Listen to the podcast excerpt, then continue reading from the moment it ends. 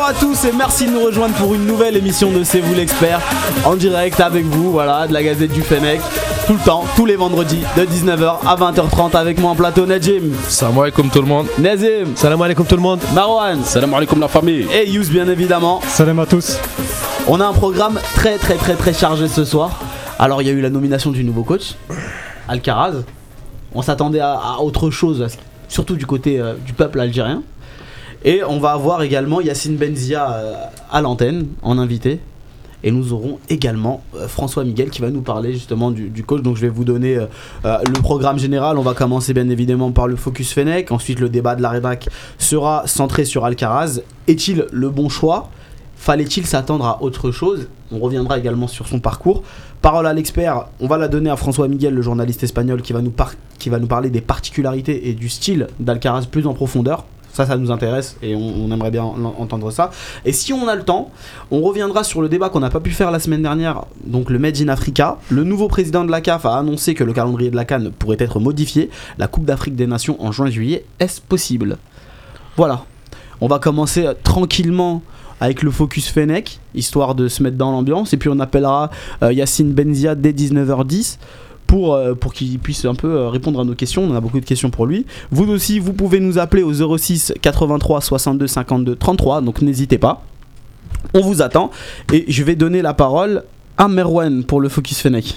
Ouais, donc euh, une fois n'est pas coutume, moi je, veux- je voulais faire la lumière sur un joueur, voire une pépite du, Paradou, parce qu'en même temps il défraye un peu la chronique, ils sont premiers euh, assez largement du championnat de Ligue 2 cette année, donc ils, ils montent officiellement en Ligue 1, et euh, d'un attaquant qui n'était pas forcément parti su- dans la peau d'un titulaire, en tout cas pas dans la peau d'un titulaire en tant que numéro 9, il jouait en début de saison sur le côté, donc euh, en l'occurrence euh, il s'agit de Tayeb Meziani, donc euh, il jouait sur le côté. euh, il y a eu l'attaquant, donc euh, l'attaquant vedette de l'équipe, l'attaquant numéro 1, le numéro 9, dans la personne de Nadji, donc qui s'est blessé.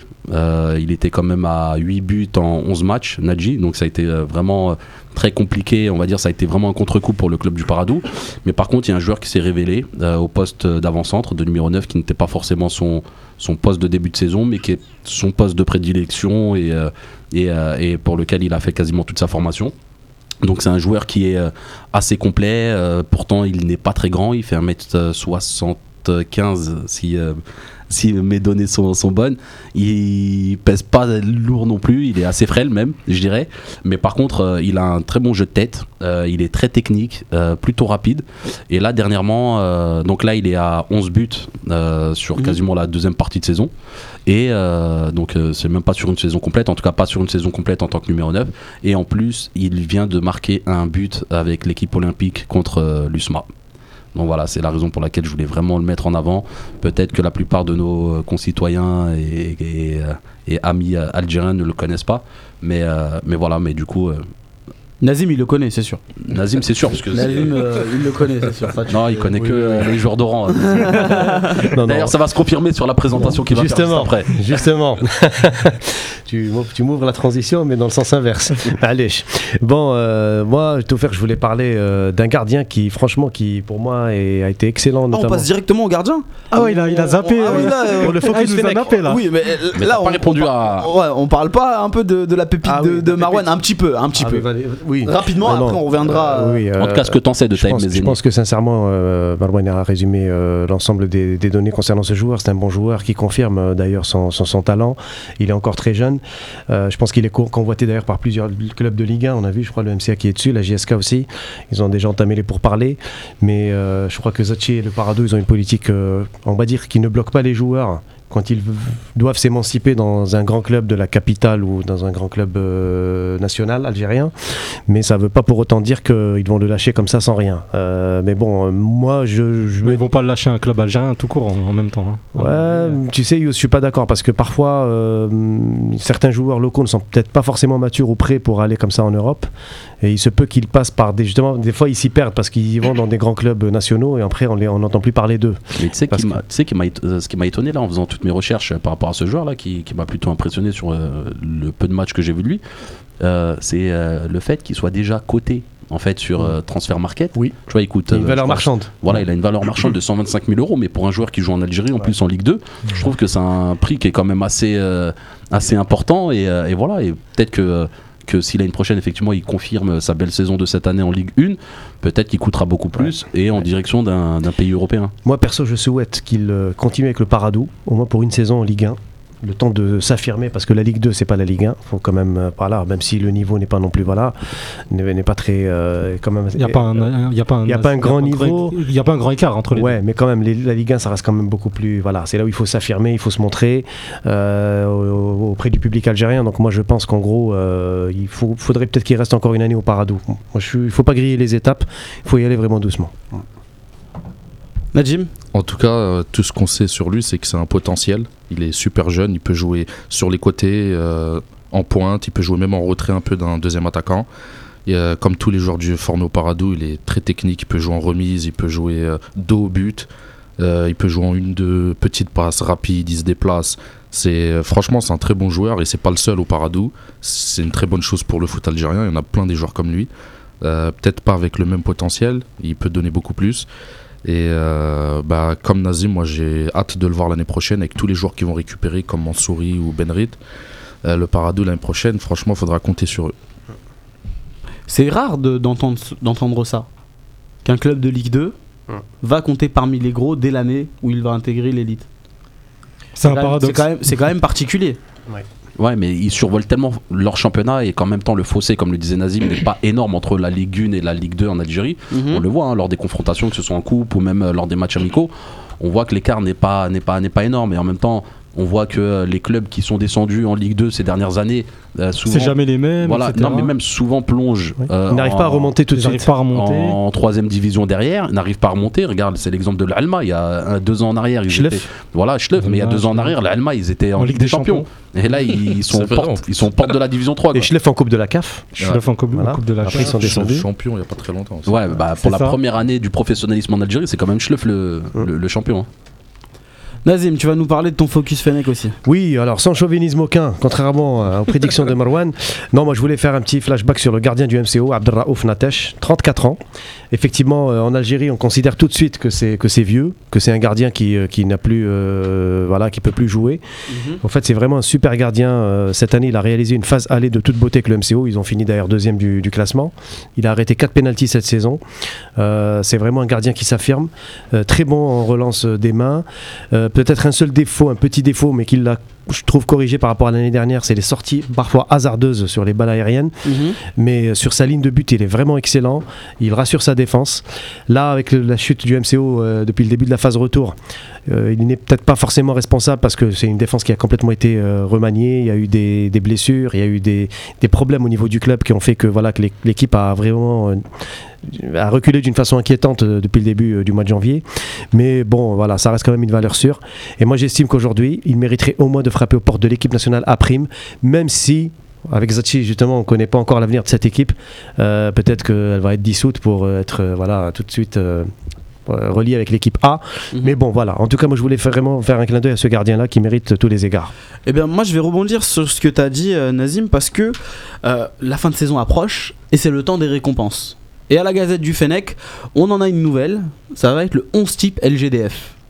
Et comme une équipe peut pas jouer sans gardien, on va commencer par les gardiens. On Ouais. va commencer par nominer les meilleurs gardiens de la saison. Ouais. Et pour ça, rien de plus simple.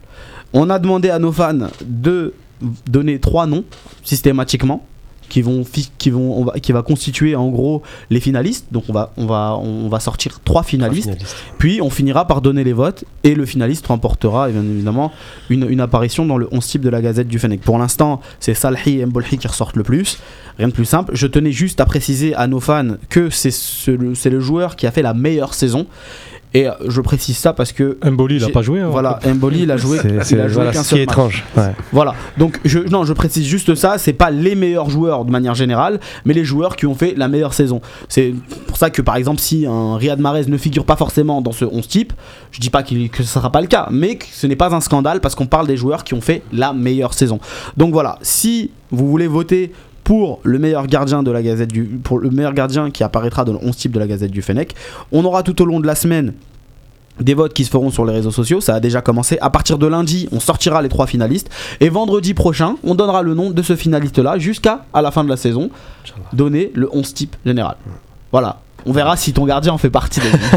Ah, il, est de, il est de rang, non. Après, pas- C'est une, non, c'est une très bonne initiative. Après, euh, effectivement, il faut éviter aussi les, euh, les votes, on va dire, que, par rapport aux, clubs les plus populaires. Généralement, voilà, ouais, les supporters, ils votent massivement. Donc ça Mhm. influence un peu le vote dans le mauvais sens. C'est pour ça qu'on on le fait sur plusieurs étapes, au moins donner un minimum de Un cohérence, au, Ouais. de cohérence euh, au, au vote. Je trouve ça très important. Et puis, euh, c'est difficile de primer qu'un seul joueur sur la saison. Et cette année, on s'est dit que on va essayer de mettre en place un 11 type et on va, on va essayer d'en faire une tradition. On verra ce que ça va donner. Ça commence gentiment et puis euh, peut-être que allez, d'ici quelques années, ça sera vraiment une, une réelle récompense. Petit à petit, l'oiseau fait son nid, mon cher Toufel. Exactement. On va avoir d'ici quelques minutes le premier invité de la soirée qui est Yacine Benzia qui va nous parler un peu euh, de son avenir. Euh, on, va, on, va, on va parler un peu de son actualité également. Euh, en attendant, Yous, je te laisse t'occuper de, de recevoir notre invité. Très bien, très bien, y a pas de souci. Tu le- je, le, je, je- Moi, je le prépare. Et moi, du coup, je réagis, euh, je réagis à la présentation de Nazim. Non, rapidement, déjà, simplement pour dire euh, une chose assez intéressante dans, dans ton argumentation, c'est que, effectivement, un gardien de but, 34 ans, c'est euh, c'est pas si vieux que ça. Euh, L'âge de la maturité pour un gardien, c'est à, à partir de 30 ans. Donc, en réalité, euh, voilà, les gardiens.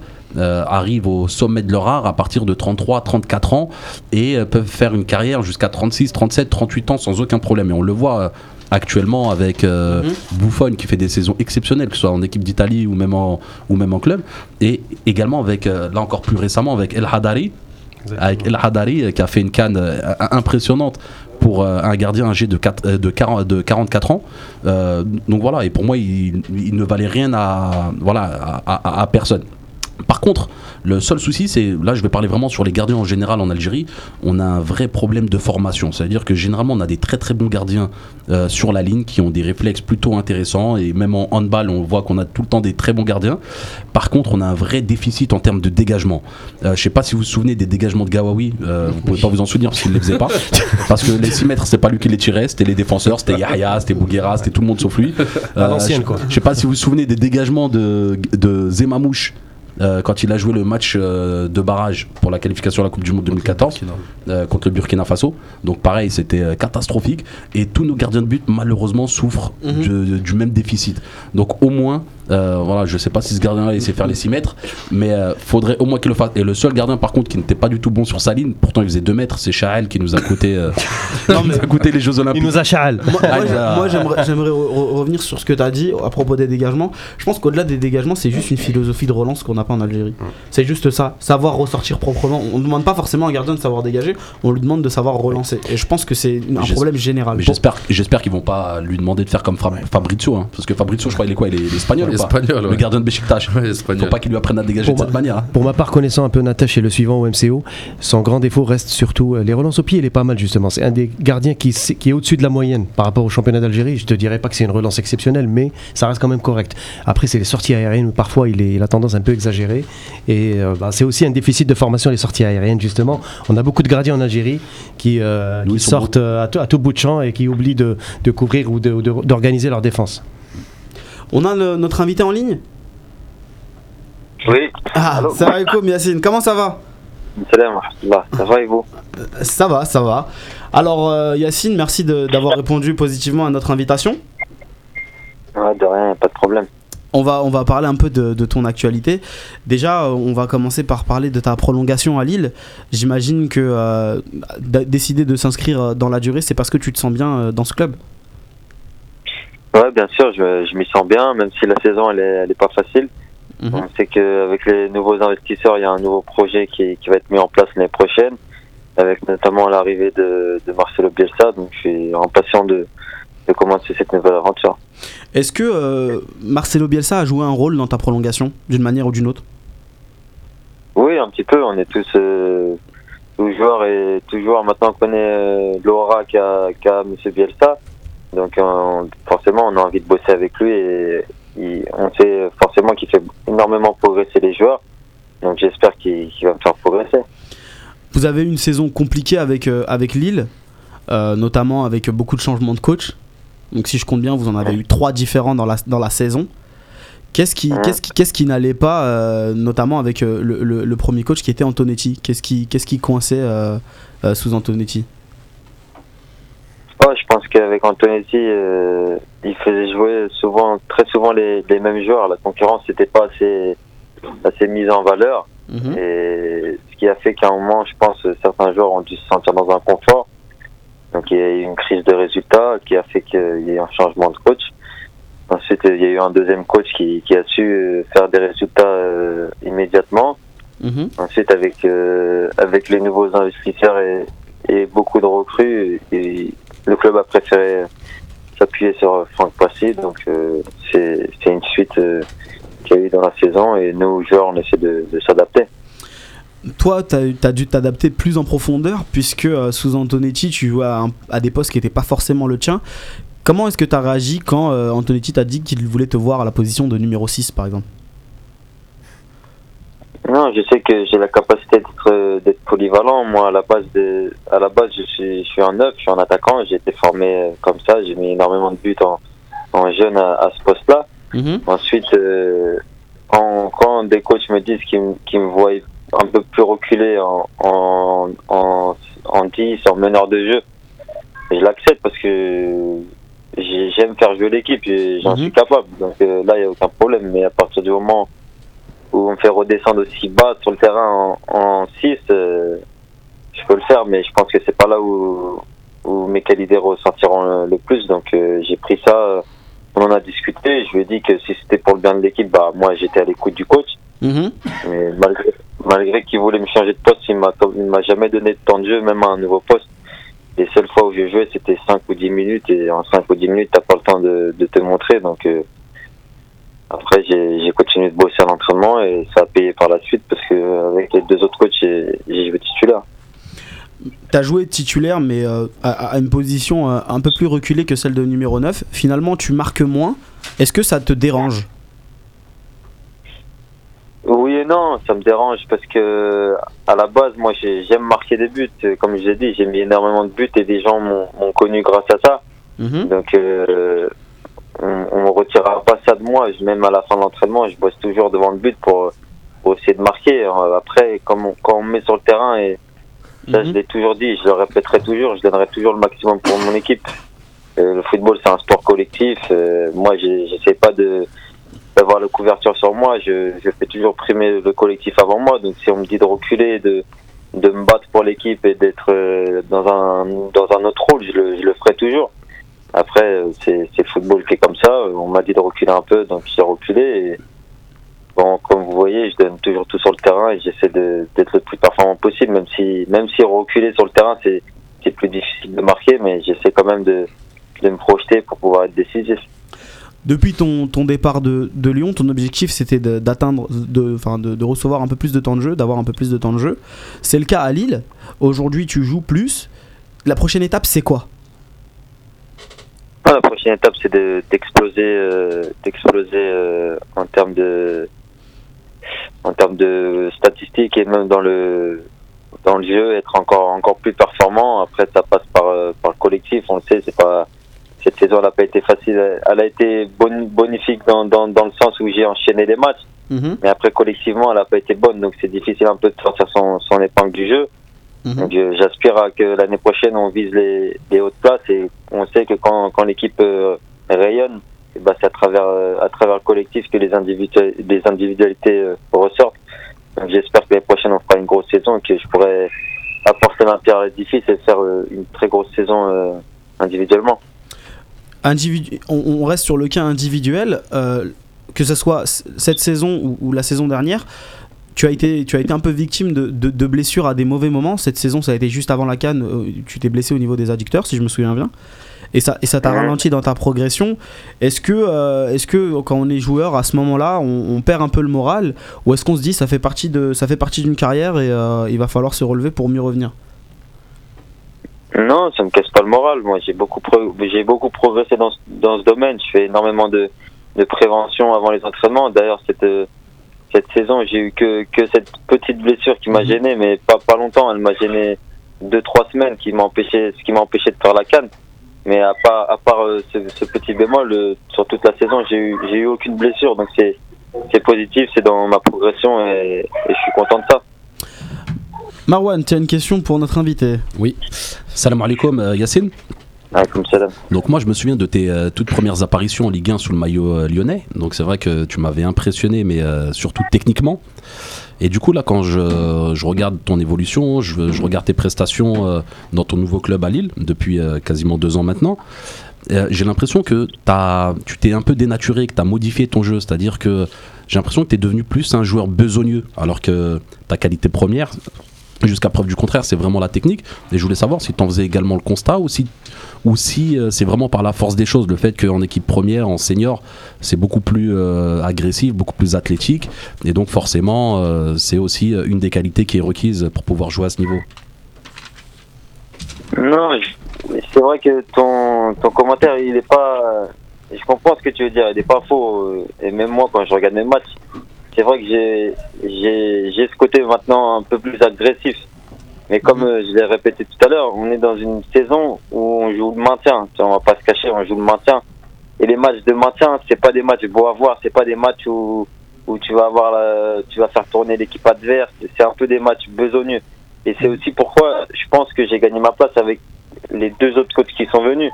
Parce que eux, ils ont joué le maintien. Nous, on joue le maintien. Ils ont besoin de joueurs qui, qui vont au combat.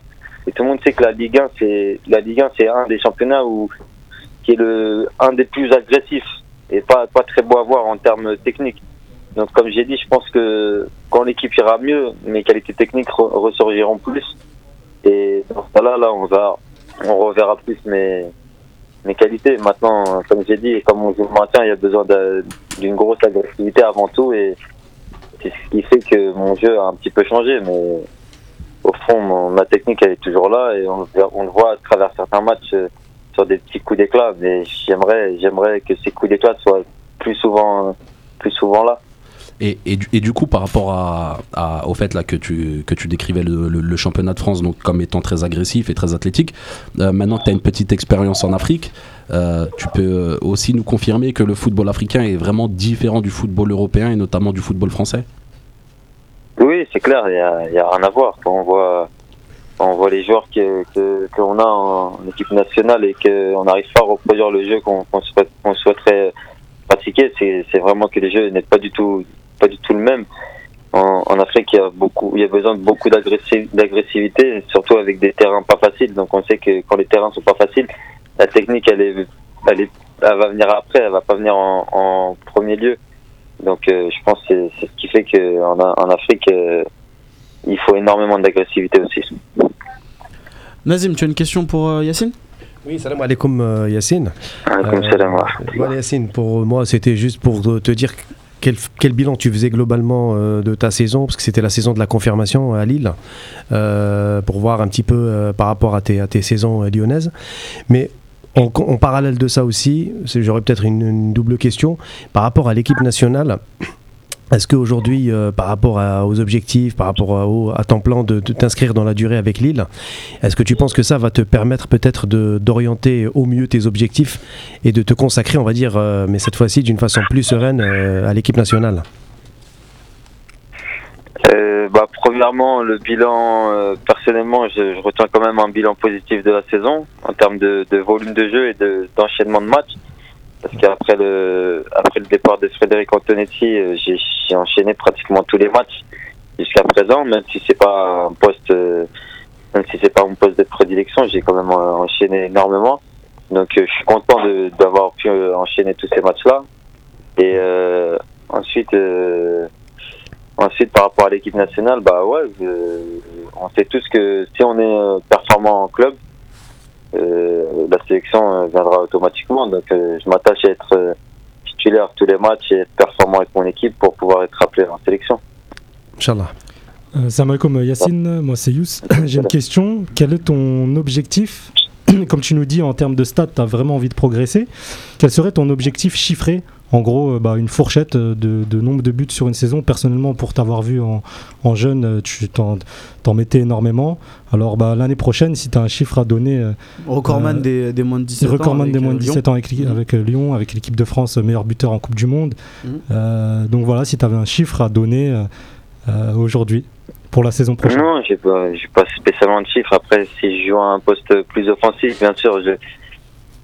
moi, j'aimerais que dans ma saison, j'arrive au moins à faire 15, 15 buts ou 15 buts ou passes compilées euh, dans la saison et, ensuite, euh, ensuite, on verra. Comme j'ai dit, ça, ça dépend. Si, si le coach me fait jouer en 8, euh, au poste de 8 meneur de jeu, ce sera plus difficile de marquer des buts que si je suis en attaquant de pointe. Donc, tout dépend de, du poste où je jouerai, mais je me fixe de, de, de gros objectifs et pour moi une saison à 15 buts ou 15 passes 15 buts ou passes c'est une très bonne saison Najim, Salam alaikum Yacine. Moi, je voulais juste savoir, est-ce que, est-ce que tu as suivi à peu près tous les changements au niveau de la fédération algérienne et du nouveau coach? Et si tu restes toujours aussi motivé euh, pour euh, continuer l'aventure avec l'équipe nationale, Inch'Allah? Oui oui j'ai suivi le, le nouveau président et, et le nouveau coach. Bah, c'est dans c'est oui bien sûr moi je suis toujours motivé hein. je, suis, je suis venu pour pour l'Algérie pour le pays pour, euh, pour tout donner pour ma famille pour tout le monde. Donc euh, bien sûr que je suis, je suis motivé je suis, je suis impatient de, de pouvoir euh, connaître tout le monde et, et commencer une, une belle aventure parce qu'on a une très belle génération et c'est à nous de de le montrer sur le terrain. Est-ce que entre, entre joueurs, vous avez parlé du, du nouveau coach ou pas du tout? Non, personnellement, euh, j'ai échangé avec un ou deux joueurs euh, légèrement, mais sans, sans plus. D'accord. Moi, j'ai encore quelques questions euh, concernant cette fois-ci ton, ton avenir. Tu es un, un- un jeune joueur et j'imagine que tu as beaucoup d'ambition. Quels sont tes, tes- tes objectifs de, de carrière à long terme? Et est-ce qu'il y a un championnat en particulier qui, qui te ferait rêver? Ah, moi, mes, bah, mes objectifs, c'est de, de, de faire une saison référence euh, à Lille Mhm. et de, pouvoir euh, m'exprimer dans une équipe qui, qui joue bien au ballon. Donc, l'Espagne, moi, le championnat espagnol m'attirait plus par rapport à mon, profil. J'ai- J'aime énormément euh, faire des 1-2, échanger avec mes partenaires. Donc, je pense que c'est le championnat espagnol qui me conviendrait le plus. Après, le championnat anglais, c'est un très gros championnat. Le championnat allemand aussi qui est en train de monter. Donc, euh, ce sont tous des gros championnats. Merci Yacine Ouais. de nous avoir accordé quelques minutes. Tu as une dernière question Non, ouais, c'est- plus un, un- un conseil si je peux me permettre, euh, Yacine. hein. Euh, moi, je suis Oui. un, bon. Après, je pense que tous les auditeurs de la Gazette du Fennec le savent.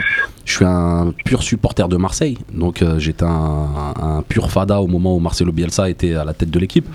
Et euh, c'est Ouais. clair que j'ai vu, tu vois, d'une année sur l'autre, des joueurs complètement transformés sous sa, sous sa coupe. Et, euh, et du coup, derrière, euh, ce qui, ça a quand même euh, conduit à, à des transferts assez records tu vois, pour le club.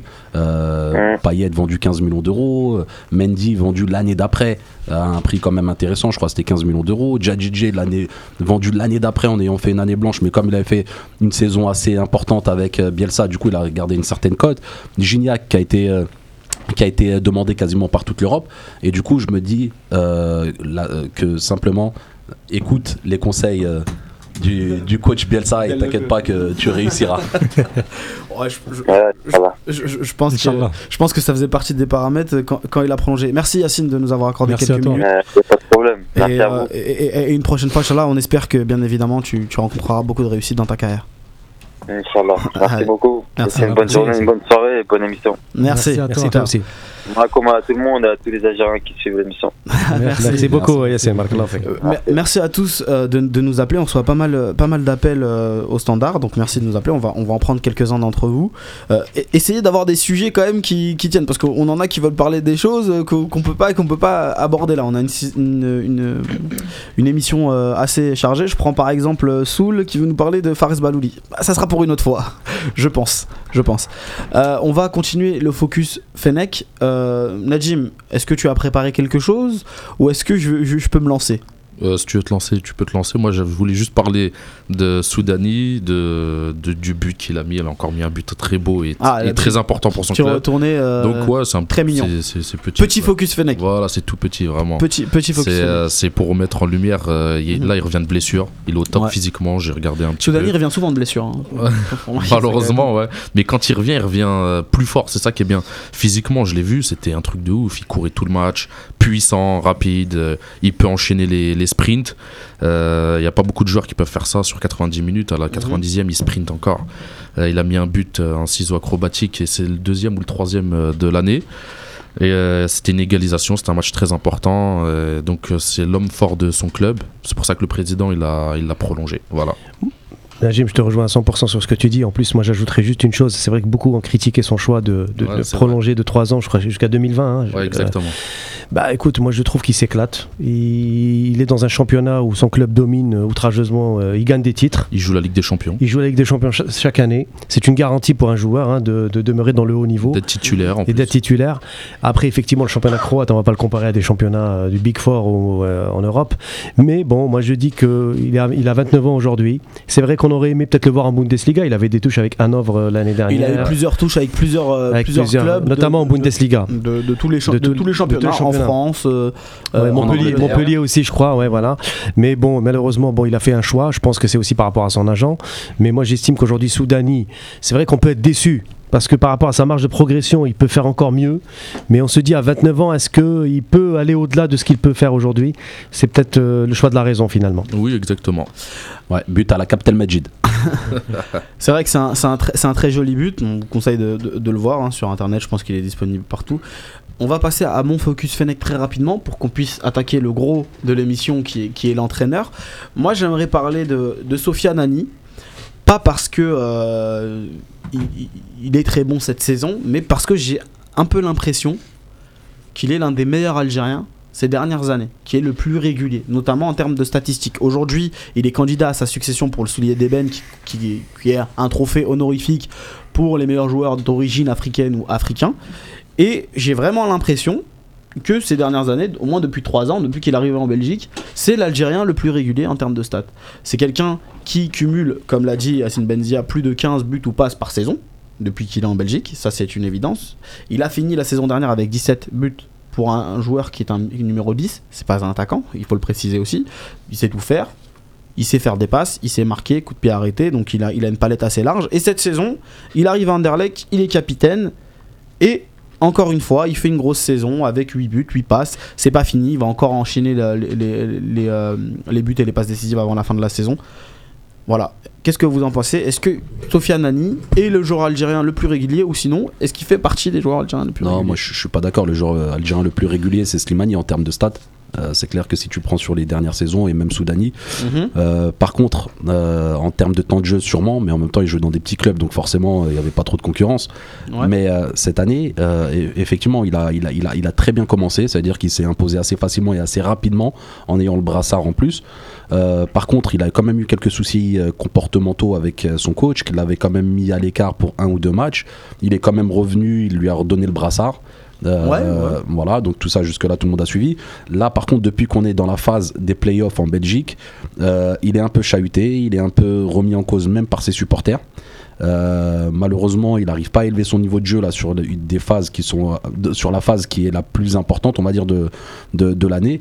Et en plus de ça, hier pour couronner le tout, il a été mis remplaçant contre Manchester en Europa League, alors que c'est un des objectifs du club. Mais j'ai l'impression que c'était peut-être aussi la réponse à, apporter à, à, à Sofiane Nani dans, la situation où il, était, commence où il commençait un petit peu à se reposer sur ses lauriers. Parce que on a vu qu'au moment de sa rentrée, il a complètement métamorphosé son équipe. C'est vrai qu'hier, quand il est rentré contre Manchester, il a complètement dynamité euh, euh, l'axe offensif de, de, de l'équipe. Il a commencé à apporter du danger. Il a même, je crois, tenté deux ou trois frappes qui, voilà, qui, n'ont rien donné. Mais au moins, euh, et ça a permis à, à son équipe de trouver un nouvel élan et de même égaliser par la suite. Donc c'est peut-être de bon augure pour euh, la fin de la saison. Qu'est-ce que vous en pensez les autres? Bah, à titre perso, je trouve que c'est un... Bon, euh, Slimani, Soudani, comme le dit Merwan, personnellement, je trouve qu'ils sont au-dessus en termes de stats. Il y a aussi, euh, si on parle de stats, là, on parle de joueurs offensifs. Ouais. Mais en termes de joueurs défensifs, on peut parler aussi de Roulem en termes de statistiques, vraiment des saisons complètes. Il a euh, en moyenne 25-30 matchs par saison avec le Napoli. Avec Saint-Etienne, bon, euh, sur la fin, c'était, c'était un peu moyen, mais il a toujours euh, été titulaire euh, quasiment en Ligue 1. Euh, on peut parler aussi de Taider. Bon, voilà, il y, a- il y a un bon petit paquet de joueurs, mais certes, mais euh, Annie, depuis dans les trois dernières saisons, en termes de stats, euh, euh, but, passe D, c'est vrai qu'il est, euh, qu'il est, assez, euh, il est assez important pour ses clubs. Après, bon, voilà, il a une très bonne marge de progression. C'est un joueur euh, qu'on a, c'est, un joueur qui a une palette technique, comme tu dis, assez large et dont on devrait euh, bénéficier les, on devrait en bénéficier en équipe nationale. Malheureusement, bon, euh, on l'a vu que très peu. Et on espère le voir un peu plus, euh, on espère le voir un peu plus dans, dans- les gros matchs comme euh, la double confrontation face à la Zambie. Je trouve que c'est le genre de joueur qui en fin de saison, euh, il n'est pas encore cramé, donc il pourra encore apporter dans les matchs coup près en, en juillet, août, septembre face à la Zambie. Quoi. Nazim, tu as. Oui, je dirais que pour Hani, euh, effectivement, une bonne, très bonne première partie de saison. Euh, Depuis la Cannes, euh, il y a quand même une, nette ré- une petite régression euh, un petit peu en matière de volume de jeu et régularité, même s'il a continué hein, sur la lancée. Mais là, comme disait Marwan, depuis quelques semaines, c'est vrai que c'est un peu plus difficile. Il est un peu dans le dur. Bon, c'est pas une période facile pour les joueurs. hein. On entame Mhm. le dernier virage de la saison. On est au mois d'avril. Mars-avril, c'est des périodes charnières. Il y a beaucoup de blessures. euh, il peut y avoir beaucoup de voilà. Bon, ben, euh, c'est un bon gars. Moi, je l'ai toujours, euh, franchement, je l'ai, euh, aimé depuis sa, première apparition avec l'équipe nationale. C'est un gars, qui, joue intelligemment. Il a un jeu très intelligent. Il n'a pas besoin d'être trop fort physiquement ou quoi que ce soit. Il, il, allie entre l'intelligence de jeu et surtout une bonne lecture du jeu. Pour euh, voilà, un bon remiseur, 9,5, parfait. Comme disait Yous, pour l'équipe nationale, on compte beaucoup sur lui parce qu'à mon avis, il constitue euh, un des piliers de la future équipe nationale. Oui. On verra après avec Zachi la nouvelle politique comment ça va s'articuler, mais voilà. Mais moi je dis qu'il faut lui faire confiance à ce, à ce jeune. Il, est, il, a, il a un bon état d'esprit et voilà, moi je crois en lui. Bah, moi, je suis d'accord avec Yous et Nazim pour euh, l'équipe nationale, c'est-à-dire que j'aimerais le voir euh, plus jouer. Je pense qu'en Afrique, avec sa justesse technique et, et ses choix, qui fait souvent, il fait toujours le bon choix. J'ai l'impression qu'il fait souvent le bon choix. Donc en Mhm. Afrique, avec euh, des équipes euh, pas très bien organisées parfois, euh, il pourrait faire la différence plus souvent que d'autres joueurs. C'est peut-être aussi paradoxalement, enfin paradoxalement non, mais une saison tremplin pour lui, même s'il vient d'arriver à Anderlecht et que c'était un objectif pour lui. C'est peut-être la saison qui va, le- qui va le propulser dans un bon club européen. Pas que Anderlecht ne, ne fait pas partie de ce- cela, mais au moins dans un autre championnat où on pourra avoir autre- une autre chose, euh, Pour, une ça, autre il, de- palette pour de- ça, il devrait jouer. euh, Enfin, si Anderlecht va plus loin en UFA et qu'il fait des bons matchs, Mhm. ça lui fera une très belle pub, à mon avis. faut, faut qu'il passe un cap Ouais. en Europe et bah, il faut qu'il change de championnat tout simplement aussi. Je trouve personnellement que. Et est- aller loin en UFA, ça peut l'aider. S'ils loin vont en en UFA, ouais. finale, par exemple, et qu'il fait un, un très bon match, Parce même que- en demi et tout, euh, parce que éliminer Manchester, c'est un gros Annie, coup. depuis son arrivée en Belgique, il, il totalise une centaine de matchs et il est décisif à 55 reprises. Ça veut Ouais. dire qu'il est décisif Sur un match, un match sur un, deux. un match sur deux. Là, c'est beaucoup, hein, c'est une très bonne statistique. Sachant que, sachant que ces stats-là, ils prennent en compte aussi les entrées en jeu, donc où ils cumulent pas beaucoup de temps. de- Mais c'est quand même assez important pour un joueur, euh, euh, un numéro 10 qui est, assez, qui est assez polyvalent. En tout cas, on lui souhaite évidemment de, de réussir. Et on va passer à autre chose, on va passer à la nomination de Alcaraz, le nouveau coach algérien. C'est bon, on fait plus de débat de qui ça sera, on sait maintenant qui c'est. C'est l'ancien euh, entraîneur de Grenade, qui l'a entraîné à trois reprises. Il a été licencié trois jours avant sa nomination par Zetchi. Et aujourd'hui, c'est lui que Zetchi a choisi pour amener l'équipe nationale vers les sommets. On va dire ça. D'accord? On, va être, on va être optimiste. Est-il le bon choix? Alors, je m'entends dans cette question-là parce que on a tendance à juger avant d'avoir vu, mais là, d'un point de vue purement euh, tactique, purement euh, théorique, on va, on va appeler ça comme ça, de ce que- de ce qu'on a, de ce, de ce qu'on attendait. Est-ce que c'est c'est ce, ce genre de coach qu'il nous fallait? Donc, on va parler de profil là. Et fallait-il s'attendre à autre chose? Fallait-il s'attendre à Pep Guardiola? Marwan, je te vois, je te vois concentré. euh. Il est Ouais. prêt à bondir là. Ouais, il, est, il est prêt. Non, Nazim voudrait que je dise que ça fait partie des premières déceptions euh, que j'ai à l'égard de, de. Mais euh, pour l'instant, en fait, non, j'ai surtout envie de faire confiance, envie de faire confiance à la nouvelle orientation. Euh, j'ai envie d'accorder le bénéfice du doute au, prochain coach, surtout par rapport à, son profil. Là, ce qui est vrai, c'est que voilà, on a entendu énormément de rumeurs qui ont toujours été démenties par les principaux concernés, notamment par la FAF. Et ce qui est vrai, c'est qu'au final, il s'avère que c'est vraiment le choix numéro un. Euh, donc je vais expliquer les, différents scénarios. Donc il y en a certains qui pensent que voilà que c'est un peu comme l'histoire de Likens qui a été limogé deux trois jours après, qui a été euh, nommé à la tête de l'équipe nationale. Là apparemment c'est différent, c'est-à-dire que dès le départ on a euh, Zetchi qui était en contact avec ce coach parce que ce qu'il faut savoir c'est que ce coach là euh, a une relation aussi particulière avec le coach actuel de, euh, du Paradou. Donc euh, Il est en train de me voler ma partie là, je sais pas. ah, désolé, désolé, je pensais que. on non, avait- non, mais vas-y, vas-y. non, je pensais que tu avais simplement oublié de l'aborder. Non, non, non, non, j'allais. Mais, euh, T'inquiète pas. Mais, euh, mais du coup, voilà. Donc, et en fait, cette, cette connivence, cette relation particulière a quand même donné certaines garanties à Zetchi sur le travail que pouvait apporter un coach comme Alcaraz. Après, euh, moi, ce que je pense surtout, c'est qu'ils ils sont en contact depuis un certain temps et que du coup, comme il était engagé avec un club, il ne pouvait pas s'engager euh, aussi rapidement que prévu. Et finalement, euh, il a simplement euh, pris le temps de pouvoir se libérer auprès de son employeur, donc Grenade, avant de pouvoir signer librement en équipe nationale. Ce qui est bien, c'est que ce laps de temps a permis quand même de tout cadrer, de pouvoir mettre tout sur papier. Donc ces négociations ont permis aussi au nouveau coach de ne pas venir seul, contrairement à ses prédécesseurs.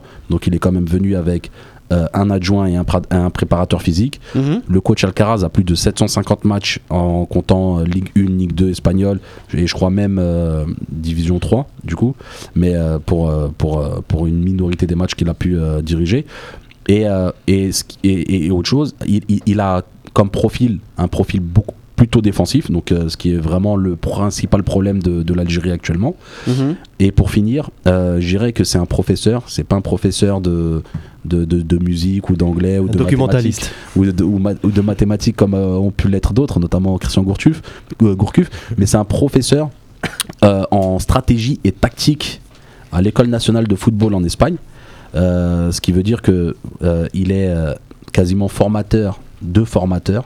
Il est formateur de coach et donc forcément ça va dans la lignée de ce que euh, Zetchi a prôné, a présenté, a proposé et surtout ça va dans la lignée de euh, ce qu'est l'avenir du football algérien, à savoir la formation. Nazim. Oui, euh, bah, moi je dirais effectivement par rapport au choix de Zocchi, euh, c'était un pari fou, hein, euh, disons-le franchement. Bon, bah, c'était un peu l'auberge espagnole pendant quelques jours parce que on voyait beaucoup de, de- noms circuler. Tous les jours, on avait un nouveau nom, un nouveau coach. Zocchi a finalement jeté son dévolu euh, pour, euh, pour, euh, pour Alcazar. Euh, moi, je dirais que. Alcaraz. Alcaraz, oui. Ouais, tu vois. Alors, ça, on fait tous la même. Il y en a- non, je non, suis pas nous, le premier Alcatraz, toi tu regardes J plus 1, c'est pour ça. Donc oui, pour Alcaraz, effectivement, euh, bon, disons que c'est un choix. Moi, je dirais, hein, de ma lecture personnelle et de, de- des échos qu'on avait eus, euh, nous, à la Gazette, par rapport à- aux différentes tractations de Zocchi, il a fait d'ailleurs deux voyages en Espagne, je crois, en l'espace de quelques jours. Mon avis, c'est plus un choix, euh, genre un plan B, il y avait un plan B, un plan C. À mon avis, il a jeté son dévolu sur ce coach de par sa disponibilité. Il venait d'être de quitter Grenade, donc ça tombait très bien. Parce que moi, de, de- des échos que j'ai eus, c'est Craparos qui, euh, qui, euh, qui, euh, qui avait, la, la- à mon avis, les faveurs je, des pronostics. je vais te répondre. Je vais Voilà. te répondre. Et bon, euh, en dehors de ça, on a entendu aussi des grands noms au début. hein, euh, bon, voilà. Bon, ben là, je dirais que c'est un choix qui a été fait. Euh, moi, je dirais juste une chose. C'est un entraîneur qui a de la bouteille en, championnat d'Espagne, c'est incontestable. C'est un intellectuel, donc c'est quelqu'un qui, a fait de grandes études, et été- qui enseigne même à l'université en Espagne. Il est documentaliste, donc c'est une très bonne, euh, c'est de très belles références. Sauf que nous, on est en Afrique. Euh, on est sur le continent africain, on a besoin d'un entraîneur qui est tout de suite, euh, qui va tout de suite fondre dans la masse et qui va tout de suite euh, bah, euh, s'approprier le, terrain algérien. Et je dirais aussi que Zotchi, à mon avis, il a opté également pour un entraîneur qui serait disponible et disposé à vivre en Algérie. C'était un des critères imposés par Zotchi. Et à mon avis, et d'après les échos, les autres pistes évoquées précédemment euh, butaient sur la problématique de la volonté des entraîneurs à vivre en Algérie au moins deux semaines par mois. Comme nous l'avait d'ailleurs rappelé la semaine dernière euh, Yazid Wahib, c'était une des exigences de Zotchi. Donc aujourd'hui, moi je pense que c'est un choix qui est plus celui le choix du peut-être pas forcément le plan A de Zocchi mais c'est un choix qui est entré dans ses dans son dans son calibrage hein. il voulait un espagnol jeune plus ou moins il a il a 50 ans il a l'avantage quand même d'être jeune il a débuté sa carrière d'entraîneur à 29 ans Euh, je crois qu'il a il compte en Liga hein. De toute sa carrière, il compte 67 victoires pour 137 défaites. Bon, on peut, on peut dire que le ratio est peut-être n'est peut-être pas favorable. Quand on voit son parcours à Grenade cette année, euh, il y a peut-être le deux- 14 défaites. 14, Mhm. 15, 15 même. 15. 15 défaites. C'est le deux tiers quasiment de, de- de- de- voilà, du, du ratio, donc c'est énorme. Mais bon, voilà. Moi, je ne. Contrairement à ce que prédisait Marwan, je ne vais pas euh, critiquer dès maintenant un nouveau coach. On ne l'a même pas vu à l'œuvre. On ne sait pas euh, ce qu'il compte mettre en place. On ne Mhm. connaît pas les contours de sa politique. Tout ce que je sais, c'est qu'à mon avis, par rapport à la logique de Zachi, forcément, il a dû y adhérer. C'est-à-dire que Zachi avait une philosophie globale dès le départ. C'est d'abord le travail foncier par la base par les regroupements des, des différentes équipes locales, des joueurs locaux. Et euh, voilà. Donc je pense que le coach va s'inscrire dans cette logique-là. Et Alcaraz, à mon avis, a accepté les conditions pour pouvoir accepter euh, de driver les Verts. Et l'autre point positif, il va ramener avec lui un staff espagnol. Donc, fini euh, la logique de d'imposer des, des, des adjoints euh, locaux ou choisis par, par euh, comme à l'époque de Rawa, des, des, des adjoints algériens. Là, ça sera un staff plus ou moins espagnol. Mhm. Donc, qui, ce qui met fin aux rumeurs, euh, on disait que Sheikh Louzani ou un autre entraîneur local était potentiellement. Euh, euh, Zerdoud. Voilà, ou Oui, Zerdoud, voilà, que- adjoint de- de- de- du futur coach. Là, non, on a un staff espagnol. Donc, moi je dis, encourageons le nouvel entraîneur, faisons confiance en Zachi, et puis on verra ce que Je donnera la vais, je, suite. je vais te répondre, euh, Nazim, concernant euh, le fait que euh, cette piste de Alcaraz serait sortie du chapeau. Je vais surprendre beaucoup de, beaucoup de monde. Merwan a- en, a, en a parlé un peu avant ça parce qu'on on en avait discuté. Mais il s'avère que Alcaraz est une piste que connaissait très bien Zachi. Et je vais, je vais même aller plus loin. C'est le seul entraîneur avec lequel il a discuté. Il y a un papier qui arrive signé de mon nom qui va, qui, qui- qui va être euh, publié dans ce sens. Mais avant ça, les pistes évoquées par la presse algérienne et par la Gazette du Fennec également, c'était pas des pistes qui étaient, qui étaient fausses. C'était simplement des pistes qui étaient données par des agents mandatés par Zetchi. Zetchi avait en tête un profil et il a demandé à ce qu'on réfléchisse sur ce profil, qu'on lui propose des noms autour de ça. Il a donné une consigne en fait. Voilà, il a donné des consignes. Caparros fait, et entre dans ce, dans, dans ce domaine-là. Caparros entrait dans le profil, pas tout entier, mais il s'avère que Caparros n'a jamais parlé à Zetchi et Zetchi n'a jamais parlé à Caparros. Tout ça, c'est fait entre intermédiaires. C'est commun dans le monde du football, rien de plus, rien de plus normal. Mais pourquoi est-ce que les choses se sont faites rapidement avec Alcaraz? C'est parce que tout simplement, Zetchi connaissait Alcaraz de- déjà de l'époque où, où il officiait avec le Paradou, dont il était le président, parce que l'entraîneur du Paradou, qui est Noguez, lui a recommandé chaleureusement Alcaraz. Et les deux, Ils font partie de la, de la même. euh, José la même Maria. boîte, hein. la même boîte donc de- d'agents qui est Lius. Et voilà, c'est implicaté. Implicaté, bah, je te l'ai dit tout à l'heure. là, mais, ouais, mais tu suis pas là, tu vois, tu suis pas. Donc, Donc toi, tu fais du donc, suspense. ça. non, mais je fais du suspense. Mais donc, il s'avère que cette piste de Alcaraz n'est absolument pas sortie du chapeau. Ce n'est pas un truc qui n'a pas été réfléchi. C'est juste que Zetchi, à ce moment-là, il n'a pas de nom, il n'a pas de retour. Et il décide de sauter sur l'occasion parce que le coach est libre. Et on peut même supposer que euh, Alcaraz quitte également Grenade parce que il a, il a Ouais, l'assurance. libre. C'est- Voilà, il moi, a c'est la théorie. Moi, c'est la théorie que la- je défends. Il, a l'assurance de reprendre la sélection algérienne. Moi, c'est la théorie que je défends parce que depuis le départ, il a toujours dit que de toute manière, le coach euh, qui sera nommé n'a pas encore été cité dans la presse. Et c'est vrai que jusqu'à la veille, il n'avait jamais été cité dans la presse. Donc, Ouais. du coup, en réalité, toutes les pistes ou toutes les indications que Zetchi a toujours données ont toujours été euh, bonnes et se sont avérées vraies. Et, ça- et là où je te rejoins, Marwan, d'ailleurs, il le disait à juste titre la semaine dernière, euh, en matière de com, ça a été très bien géré par Zachi. Justement, la presse algérienne, qui est souvent là aux aguets pour inventer des noms, même la marca est tombée dans le piège par il, contre. il a pour renié Caparros, plus- apparemment. il- il a nié plusieurs fois euh, la piste par exemple. Voilà, donc ça a été bien fait. Par contre, moi, je vais vous, cit- vous citer juste une déclaration qui a été reprise par un confrère journaliste euh, du journal Watan Farouk euh, Bouamama. En fait, ça concernait des critiques qui avaient été mises par David euh, Kartlich, euh, un, un journaliste Bein Sport, qui disait Combien de fois devrais-je le répéter? Les clubs doivent arrêter d'embaucher Alcaraz. Alors bon, euh, c'est juste une déclaration parmi tant d'autres. Donc là, on voit déjà que les premières euh, critiques s'abattre euh, un petit peu sur cette nomination qui a surpris quand même pas mal, euh, pas mal d'Algériens. Disons-le franchement, il y a beaucoup d'Algériens qui connaissaient pas euh, le nouvel entraîneur. Nous, on connaissait, nous, on connaissait que Nous, on connaissait que Alcatraz, le Habs. Le Voilà, film. Voilà. Tous Avec nos pères étaient fans de avec Clint Clint Eastwood. Bien Avec- sûr. Un grand classique. bon, moi, moi, j'ai confondu avec Alcazar. Ça, c'est le général Ouais, Alcazar, c'est- autre chose. Ah, Bon, mais allez, Ou Julien Cazard. toujours est-il que là, moi, je pense que c'est peut-être un choix qui, va s'avérer payant, mais on est quand même dans l'inconnu. Ne On va pas le nier. Najim, à toi.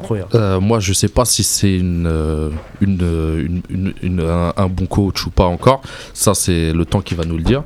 Mais je sais que c'est pas une, mauvaise idée de l'avoir euh, pris comme euh, sélectionneur parce qu'il a l'habitude d'avoir des équipes euh, qui jouent le maintien. Donc, il sait c'est quoi souffrir avec une équipe. Il sait comment s'adapter à jouer face à des équipes beaucoup plus fortes que son effectif à lui. Donc, il sait qu'il faut réfléchir, qu'il faut s'adapter, qu'il faut euh, euh, travailler dur, qu'il faut changer de tactique selon son adversaire. Et c'est le profil que moi euh, je voulais pour l'équipe d'Algérie parce qu'en Afrique, on va devoir s'adapter aux conditions climatiques, à l'arbitrage, aux adversaires. Et s'il est aussi intelligent qu'on le dit tactiquement, bah, je pense qu'il fera beaucoup de vidéos, qu'il va regarder les adversaires. Euh, voir leurs points faibles et travailler dessus et les points forts de nos Algériens pour, euh, pour aussi travailler dessus et qu'on soit beaucoup plus performant. Moi, franchement, on attendra pour le juger. Moi, à partir de octobre-novembre, il y aura quelques matchs, il y aura quelques regroupements. Mais pour l'instant, moi, je suis pas déçu. Ceux qui sont déçus, ceux qui attendaient un grand nom. Mais euh, un grand nom, ça coûte cher. Cet argent-là, vaut mieux la mettre euh, pour euh, les, les futures académies, Inch'Allah, qu'on veut mettre euh, pour les U20, les U17, euh, les U23, etc., qu'on veut mettre au niveau de la FAF. Donc, euh, non, non, moi, je suis, je suis, je suis, franchement, je suis serein et je suis, je suis optimiste pour, euh, Non, mais c'est bien, ça, ça, ça change du discours de, de, de Nazim. Mais euh, non, je Nazim. On a, on, on a notre second invité en ligne. Bonsoir, bonsoir François.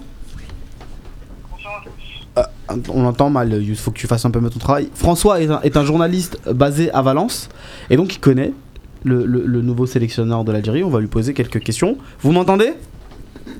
Oui, moi je vous entends euh, un peu de loin, mais ça va. Ok, super. Euh, voilà, on aimerait, on aimerait un peu euh, connaître un peu les caractéristiques d'A- d'Alcaraz. Quel type de, de coach c'est? Est-ce que c'est un coach offensif? Est-ce que c'est un coach défensif? Quel type de jeu euh, prône-t-il euh, pour ses équipes? Alors il y a plusieurs choses. C'est-à-dire Mhm. que cette année il était avec Grenade, donc il a récupéré un effectif euh, qu'il n'a pas choisi. Il a récupéré un effectif de, de Paco Renes, qui était euh, qui est l'entraîneur le plus offensif euh, qui soit. Mhm. Euh, Renes a été viré au bout de, de deux mois, et lui il récupère une équipe euh, qui est qui est pas terrible, 17 nationalités, 13 Mhm. joueurs en prêt. Donc c'est compliqué de c'est tout de suite compliqué de, de, de gérer ça. Il faut aussi savoir que Grenade ambitionnait le- de jouer l'Europe très rapidement. D'accord. C'est euh, même un projet qui était assez exaltant euh, d'un point de vue extérieur. Donc il récupère une équipe offensive, lui c'est plutôt un, un entraîneur défensif, Mhm. on va dire. Là, sur les 24 matchs de Liga, il a utilisé 6 systèmes de jeu. Et principalement une défense à 5, Mhm. euh, qu'il utilisait 14 fois. Euh, soit en 5-4-1, soit en 5-3-2. D'accord. Voilà, lui, lui, ce qu'il préfère, c'est le, c'est le 4-4-2. D'accord. euh, de la verticalité, ra- rapidité d'exécution, aussi beaucoup d'entraînements à 11 contre 11, parce que les entraînements sont, sont filmés et après sont, sont visionnés, et il laisse beaucoup de place à la correction individuelle des joueurs et à l'initiative individuelle. C'est-à-dire qu'il va laisser quand même, il voudrait laisser de la créativité euh, euh, à son effectif. Après, effectivement, si, si vous, si, si vous m'appelez déjà, c'est parce que euh, je connais un peu Alca- Alcaraz et qu'il n'est pas forcément connu par, euh, on va dire, euh, le, par beaucoup de monde. Il faut vraiment s'intéresser à la Liga et un peu au bas de tableau aussi. J'ai eu Mhm. la chance de voir, euh, de voir trois matchs de, de Grenade au stade. Récemment, je suis à Madrid en, au début mars contre les Ganettes, un match au couteau. Mhm. Euh, C'était malheureux vaincu parce que les Ganettes, c'est premier non relégable. Mhm. Voilà, c'est c'est com- c'est- c'est- c'est compliqué. Il a pas, il avait pas une- c'est compliqué de juger son bilan euh, à Grenade. euh, voilà. Après, c'est un- c'est quelqu'un qui est connu pour, euh, pour l'émission maintien, pour l'émission montée aussi. Donc, euh, donc voilà, il, il est allié, je pense, il sait, il sait le challenge qu'il y a avec, avec, avec l'Algérie. Il connaît Mhm. la ferveur, parce que Grenade, c'est c'est une, c'est une ville de foot. C'est une des meilleures aficionnes euh, d'Espagne. Et donc, euh, voilà, il sait à quoi s'attendre. Voilà, après, c'est pas le nom qui, c'était pas le nom qui, qui, qui apparaissait dans la presse. Oui. Euh, moi, d'un point de vue extérieur, je pensais que le Caparros était fait et que on attendait, on attendait l'officialisation et que voilà. Et Caparros, ça fait deux fois qu'il se fait avoir parce qu'il y a neuf mois, il était, il était annoncé très fortement sélectionneur d'Espagne Mhm. et annoncé euh, comme très très proche. Et là, une nouvelle fois, euh, il est le tête dans l'eau euh, avec une sélection. Oui, bah, le pauvre Caparros, c'est- il, il- a discuté euh, avec euh, un agent et, pas du tout avec euh, le président de la fédération. En tout cas, si vous le ne saviez pas, maintenant vous le savez. Mais je pense qu'il il le savait, François, parce qu'il il nous écoutait. Donc à ce moment-là, le problème Capa- Caparros est réglé. Pour en revenir à, Alcaraz, est-ce que c'est un coach qui pourrait s'adapter au jeu africain qu'on connaît très difficile, très rugueux? Oui, je pense. Alors, ce qui. On parle beaucoup, de- on parle beaucoup des joueurs offensifs euh, algériens, à Oui. raison, parce que ce sont très bons joueurs de foot. Mais là, si vous attendez du football champagne, euh, ça sert à rien de venir avec vos fruits dans le cristal. Hein. Ça, ça va pas être ça du tout. Ça va être, euh, ça va être de la sueur et des larmes. Voilà, c'est. On dit souvent que les attaques vont gagner les matchs et les, et les défenses vont gagner les titres. Peut-être que là, il va peut-être qu'avoir un aspect plus défensif. Je sais pas si ça va ça servira peut-être pas tout de suite, mais plus tard aussi à, à la, à la sélection. Euh, c'est peut-être qu'il y a des, des bases à, à, à resolidifier pour Mhm. ensuite euh, permettre aux joueurs offensifs de, de libérer leur créativité. Est-ce que euh, d'un point de vue disciplinaire, c'est un, c'est un coach qui a de la, de la poigne ou c'est quelqu'un d'a- d'assez facile à vivre pour ses, pour ses joueurs? récem- récemment, il y a, il y a une gueulante qui, a- qui a fait un peu le, qui a été, euh, qui a fait un peu le tour en Espagne, Mhm. euh, notamment chez les supporters de, de Grenade, où euh, après une après une victoire, euh, je crois pris contre la Metz, Mhm. Euh, ah, il a vraiment allumé ses joueurs euh, dans- en disant que les, les, les échauffements étaient mal faits, que c'était pas normal et que avec la, euh, c'est pas comme ça qu'ils obtiendraient le maintien. Mhm. Donc voilà, je l'ai croisé, euh, je l'ai croisé en novembre. Euh, c'est quelqu'un qui a l'air très posé, mais effectivement, euh, il sait se faire respecter. Moi, le problème aussi, c'est qu'il a une équipe qui a, voilà, c'est nul quoi, Grenade. Donc euh, c'est compliqué de se faire entendre quand les joueurs, euh, quand les joueurs sont en prêt, qu'ils savent qu'à la fin de saison ils partent, que voilà, qu'ils sont pas impliqués. Lui, il est, il est quelqu'un qui vit de Grenade, donc c'est vraiment son club. Euh, son adjoint Canadas aussi Mhm. ils sont très impliqués. Voilà, j'ai pas de doute sur leur professionnalisme. Voilà. Après, c'est une sélection, il a jamais eu une sélection. Il est parti, il a fait une seule pige à l'extérieur de l'Espagne avec Larissa Onyx, c'est pas très très bien passé non plus, ça allait vite. Mhm. C'était une petite pige. Euh, voilà, après, euh, si les gens entendaient des noms ronflants, on peut, on peut dire que Hugo Bros avec le, avec le Cameroun n'était pas un nom ronflant. Que. Hervé Renard, quand il a pris la Zambie, c'était un nom ronflant. Mhm. Donc euh, on peut pas juger. euh, voilà, Bourcus, c'était un grand nom. Mhm. Voilà, euh, je, je suis pas euh, très au fait du football africain. Je ne peux pas faire illusion très longtemps si je me mets à discuter avec vous. Oui. Mais euh, voilà, moi j'étais déçu euh, de voir le, le- le bilan de le bilan euh. Et voilà. Est-ce que Alcaraz sera en mesure de le faire S'il a la confiance du nouveau président de la fédération, qu'il a son staff avec lui et que les joueurs sont réceptifs au, au message et que euh, on lui donne peut-être. euh, bah, je crois qu'il y a un match contre la Guinée qui pourrait être organisé avant le début des, des qualifs, c'est bien ça Mhm. Mhm. Oui, un match amical Voilà, qui, euh, qui serait prévu. euh, Elle est très fait. hein. histoire, voilà, histoire de poser des bases, euh, voilà. Et puis est-ce que aussi va, est-ce qu'il va être sur place C'est va c'est- euh, non non non, il- il- les conditions euh, les conditions du poste seraient que euh, le, le- le sélectionneur vive au moins deux semaines sur quatre en Algérie. Voilà, ben, oui, je pense que c'est une bonne, euh, un bon compromis parce qu'il oui, il y a aussi le rapport au foot local et aussi le, le rapport à la, à la prime dont vous avez parlé tout à l'heure en début Mhm. d'émission. Voilà, moi je pense que c'est, je pense que si- s'il veut réussir, il doit, aussi- il doit avoir, il doit avoir un pied en Algérie euh, très clairement parce que sinon je pense pas que ça me semble compliqué de, de bien gérer une sélection euh, quand on n'est pas sur place. Est-ce que vous comprenez les critiques euh, dont, dont a été victime Lucas Alcaraz dès sa nomination par, par une grande partie de la presse algérienne? Bah, pour critiquer, il faut déjà juger sur pièce. Mhm. C'est-à-dire que pour le moment, euh, il y, a eu de- il y a eu des grands noms, mais pour quel résultat? Donc, euh, pour l'instant, c'est- c'est difficile de critiquer quelqu'un qui, qui vient à peine d'être nommé et, et voilà, qui n'a pas, qui n'a encore, euh, qui n'a pas encore euh, fait de, de groupe. Qui, voilà, donc c'est donc finalement euh, rien. Euh, il a, là, il va avoir deux mois pour, pour, pour préparer, son, préparer son équipe, avec des joueurs qu'il va choisir. Ça Mhm. va être important dans la mise en place de son système. Euh, on on peut pas juger a priori. On l'a perdu. Eh bah, eh bah, va falloir le rappeler, euh, hein. Écoute, euh, ça arrive. C'est les... Aléas du direct. les aléas du direct. Non, mais en tout cas, ce qui est euh, sûr, c'est qu'il est très très au fait du football algérien. C'est impressionnant. Ouais. Vraiment. Écoute, on choisit pas n'importe quel invité. Ouais, non, mais je suis d'accord. Là, c'est vraiment un spécialiste et, et- et c'est bien ça. Il est journaliste en Espagne. hein. l'éch- L'échange, il est basé à Valence. L'échange était, était très intéressant. On va le reprendre. Et Marwan, tu, tu avais une question pour lui. On va le laisser finir, bien évidemment, euh, sa réflexion. Et, euh, et- et on le reprendra. C'est bon? Oui, oui, il est en ligne normalement. Ah. il, il est en Ah, ligne avec. sûr. Voilà, ok, voilà, on- ça a coupé, donc on vous laisse reprendre euh, votre réflexion. Oui, allô? Non, mais Non, mais. euh, C'est peut-être un souci de connexion. Je crois qu'il attend, il attend la question. euh, non, Non. je pense qu'il y a des problèmes de connexion. il attend la question. Il attend la question, Yous. Allô? Ah, Ah ouais. voilà. Que- voilà, donc non, il y, a- y a eu- il y a eu des problèmes de connexion, c'est pas possible.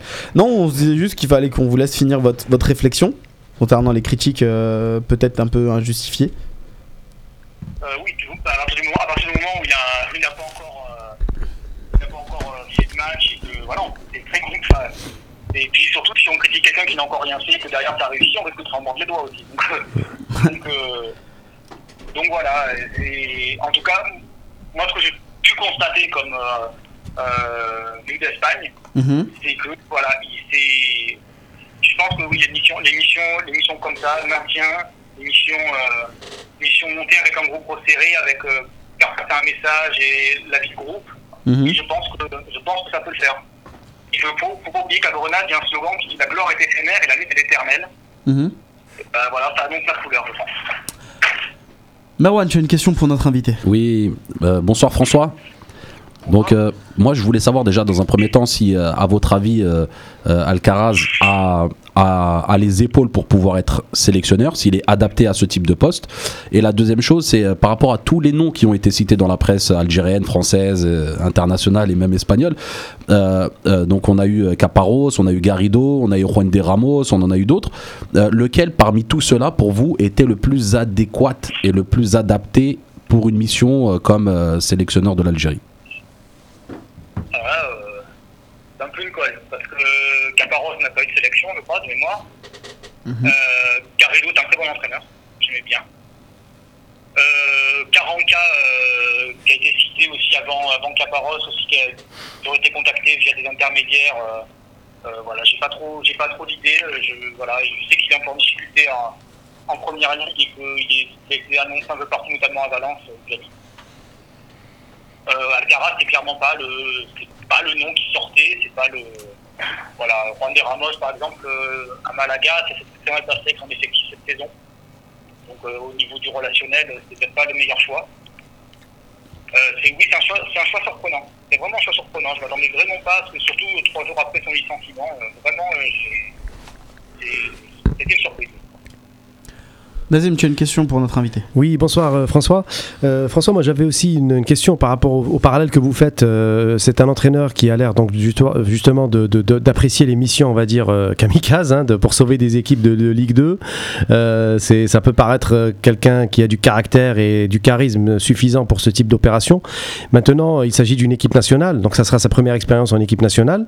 Ne pensez-vous pas quand même qu'il est difficile aujourd'hui d'avoir une visibilité comme ça, même si le profil hein, par rapport à, l'Algérien, au joueur algérien peut être intéressant, ne pensez-vous pas quand même qu'il est peut-être euh, aujourd'hui euh, que cet entraîneur manque d'expérience africaine et ça sera son principal euh, frein pour s'adapter au continent et au contexte algérien? Ça c'est ma première question. Et la deuxième, je constate quand même qu'il a une certaine instabilité dans la carrière de cet entraîneur en Liga. Est-ce que cela n'est pas non plus un handicap? Alors, sur la partie de la question, euh, je sais, je- il y a des, des entraîneurs qui ont, qui ont été, qui ont été nommés qui n'avaient jamais entraîné de sélection. Oui. Euh, je crois que Gourcuff, euh, n'avait pas, pas pris de sélection. Il y a d'autres exemples en Afrique où euh, des gens des, des revenir à Hugo Bros qui n'a jamais pris de sélection, qui s'est retrouvé à tête du Cameroun, et voilà. Euh, et Hervé Renard, c'était pareil. Donc, ça, c'est uniquement le terrain qui, qui dira si, si Alcaraz est fait pour, pour le boulot de sélectionneur, qui est très différent du travail euh, quotidien qu'on peut avoir dans un club. Tout à fait. Euh, pardon, ça, euh, rappeler la deuxième question, s'il vous plaît En fait, j'espère que je l'ai pas oublié moi non plus. J'étais tellement dans mon truc. Non, non, mais au fait, c'est voilà, c'était le parallèle par rapport. Allez-y. Oui. Non, c'est pas. Je, je connais ta question. C'était le fait qu'il ait eu beaucoup de clubs dans sa Voilà, carrière. l'instabilité Il de l'entraîneur en club. Est-ce que cela n'est pas forcément un frein pour l'équipe nationale? Pour dri- driver une équipe nationale Non, je, je pense pas. D'accord, donc vous pensez que. En fait, pour- en fait, non, mais pour, pour- pourquoi en fait euh, Honnêtement, je, honnêtement, je pense pas. D'accord, Au contraire, il a, il a vu, il a vu plusieurs choses. Il a, il a, il est passé par euh, par Levante qui a, qui a Valence, qui est une grosse ville de foot. Il est allé à Santander, Oui. dans le nord du, dans le nord du pays, donc il est, dans, évidemment en andalou. Oui. Euh, je pense que, je pense qu'il connaît, euh, qu'il connaît bien le foot espagnol en globalité. Euh, en Espagne, il y a un très bon joueur de ballon. Il a eu, il a eu Brahimi avec- à, à Grenade aussi. Mhm. Donc, euh, non, non, je pense pas que, je pense pas que ça, ça soit un frein ou que ce soit un problème par rapport à ça. Et je pense même que la, que la ferveur andalouse, euh, pour avoir été l'année dernière à un match de, à Grenade, un match au couteau contre les Vantés, bah, c'est une très très grosse ferveur, c'est un très beau stade. Euh, et, et- et non, non, je pense qu'il est au courant. Après, ça s'est pas très bien fini parce qu'il a joué euh, son dernier match, c'était contre Valence à domicile euh, Oui. dimanche. Et il, a- il est sorti titulé parce que c'était un match absolument catastrophique. Est-ce que c'est de sa faute à lui ou est-ce que c'est la faute des joueurs? Je pense que la responsabilité est quand même très partagée parce que les joueurs ne sont absolument plus. Parce que, parce qu'ils sont absolument nuls aussi. Quoi. d'accord. Merci Euh, François. C'est une équipe que je suis particulièrement parce que j'ai des, amis de la Peña française euh, euh, qui est basée à Narbonne. Voilà, donc c'est une équipe que, j'ai, que je suis, j'aurais bien aimé qu'ils se sauve, mais c'est absolument impossible. Que ce soit Alcaraz, euh, Tony Adams ou qui vous voulez, euh, cette équipe-là, euh, c'était fou à l'échec dès le début. Euh, il, a, fait ce qu'il a pu. Et je pense qu'il en est finalement, euh, bon, ça aurait être mieux, mais ça aurait vraiment pu être bien. D'accord. Najim. Euh, salut François. Euh, moi j'ai une petite question pour toi. Euh, tout à l'heure tu nous as dit qu'il entraînait souvent des, des petites équipes avec des petits joueurs et je voulais juste savoir si avec l'équipe nationale d'Algérie, avec les grands joueurs en gros au niveau algérien comme Slimani, Fegouli, Brahimi qu'il a déjà eu à Grenade mais qui n'était pas à son niveau d'aujourd'hui et, et Slimani Marez aussi, est-ce qu'il peut fédérer euh, ses caractères, ses égaux, ces grands joueurs-là Et aussi, est-ce qu'il peut résister un peu à la pression? Parce qu'en Algérie, la pression des journalistes, des gens dans la rue, euh, c'est c'est pas l'Espagne. hein, c'est euh, c'est c'est- pire que l'Argentine et C'est tout. Voilà, c'est pire que chez des- les Sud-Américains. C'est hostile. Et peut-être que ça va l'aider de pas parler français, enfin, s'il comprend pas, quoi. Pour ne pas comprendre Ouais, le critique. C'est ce que, j'allais dire. C'est au moins, il n'y a pas la barre de la langue. Il sera peut-être moins atteint par le fait que, ne- ne- voilà. Euh, après, euh, il faut aussi se dire que euh, on parlait de gauche de grands joueurs comme Slimani, comme Marez, Brahimi. c'est aussi à, eux de comprendre que euh, que c'est pas que la- la- que l'Algérie mérite une meilleure place euh, que ce qu'elle a actuellement. Voilà, et que c'est un compromis de, de toutes les parties et que c'est c'est eux qui sont sur le terrain et que Alcaraz est sélectionneur. Donc, qu'on soit d'accord ou pas avec sa nomination, qu'on soit d'accord ou pas avec sa personnalité, il va falloir faire avec.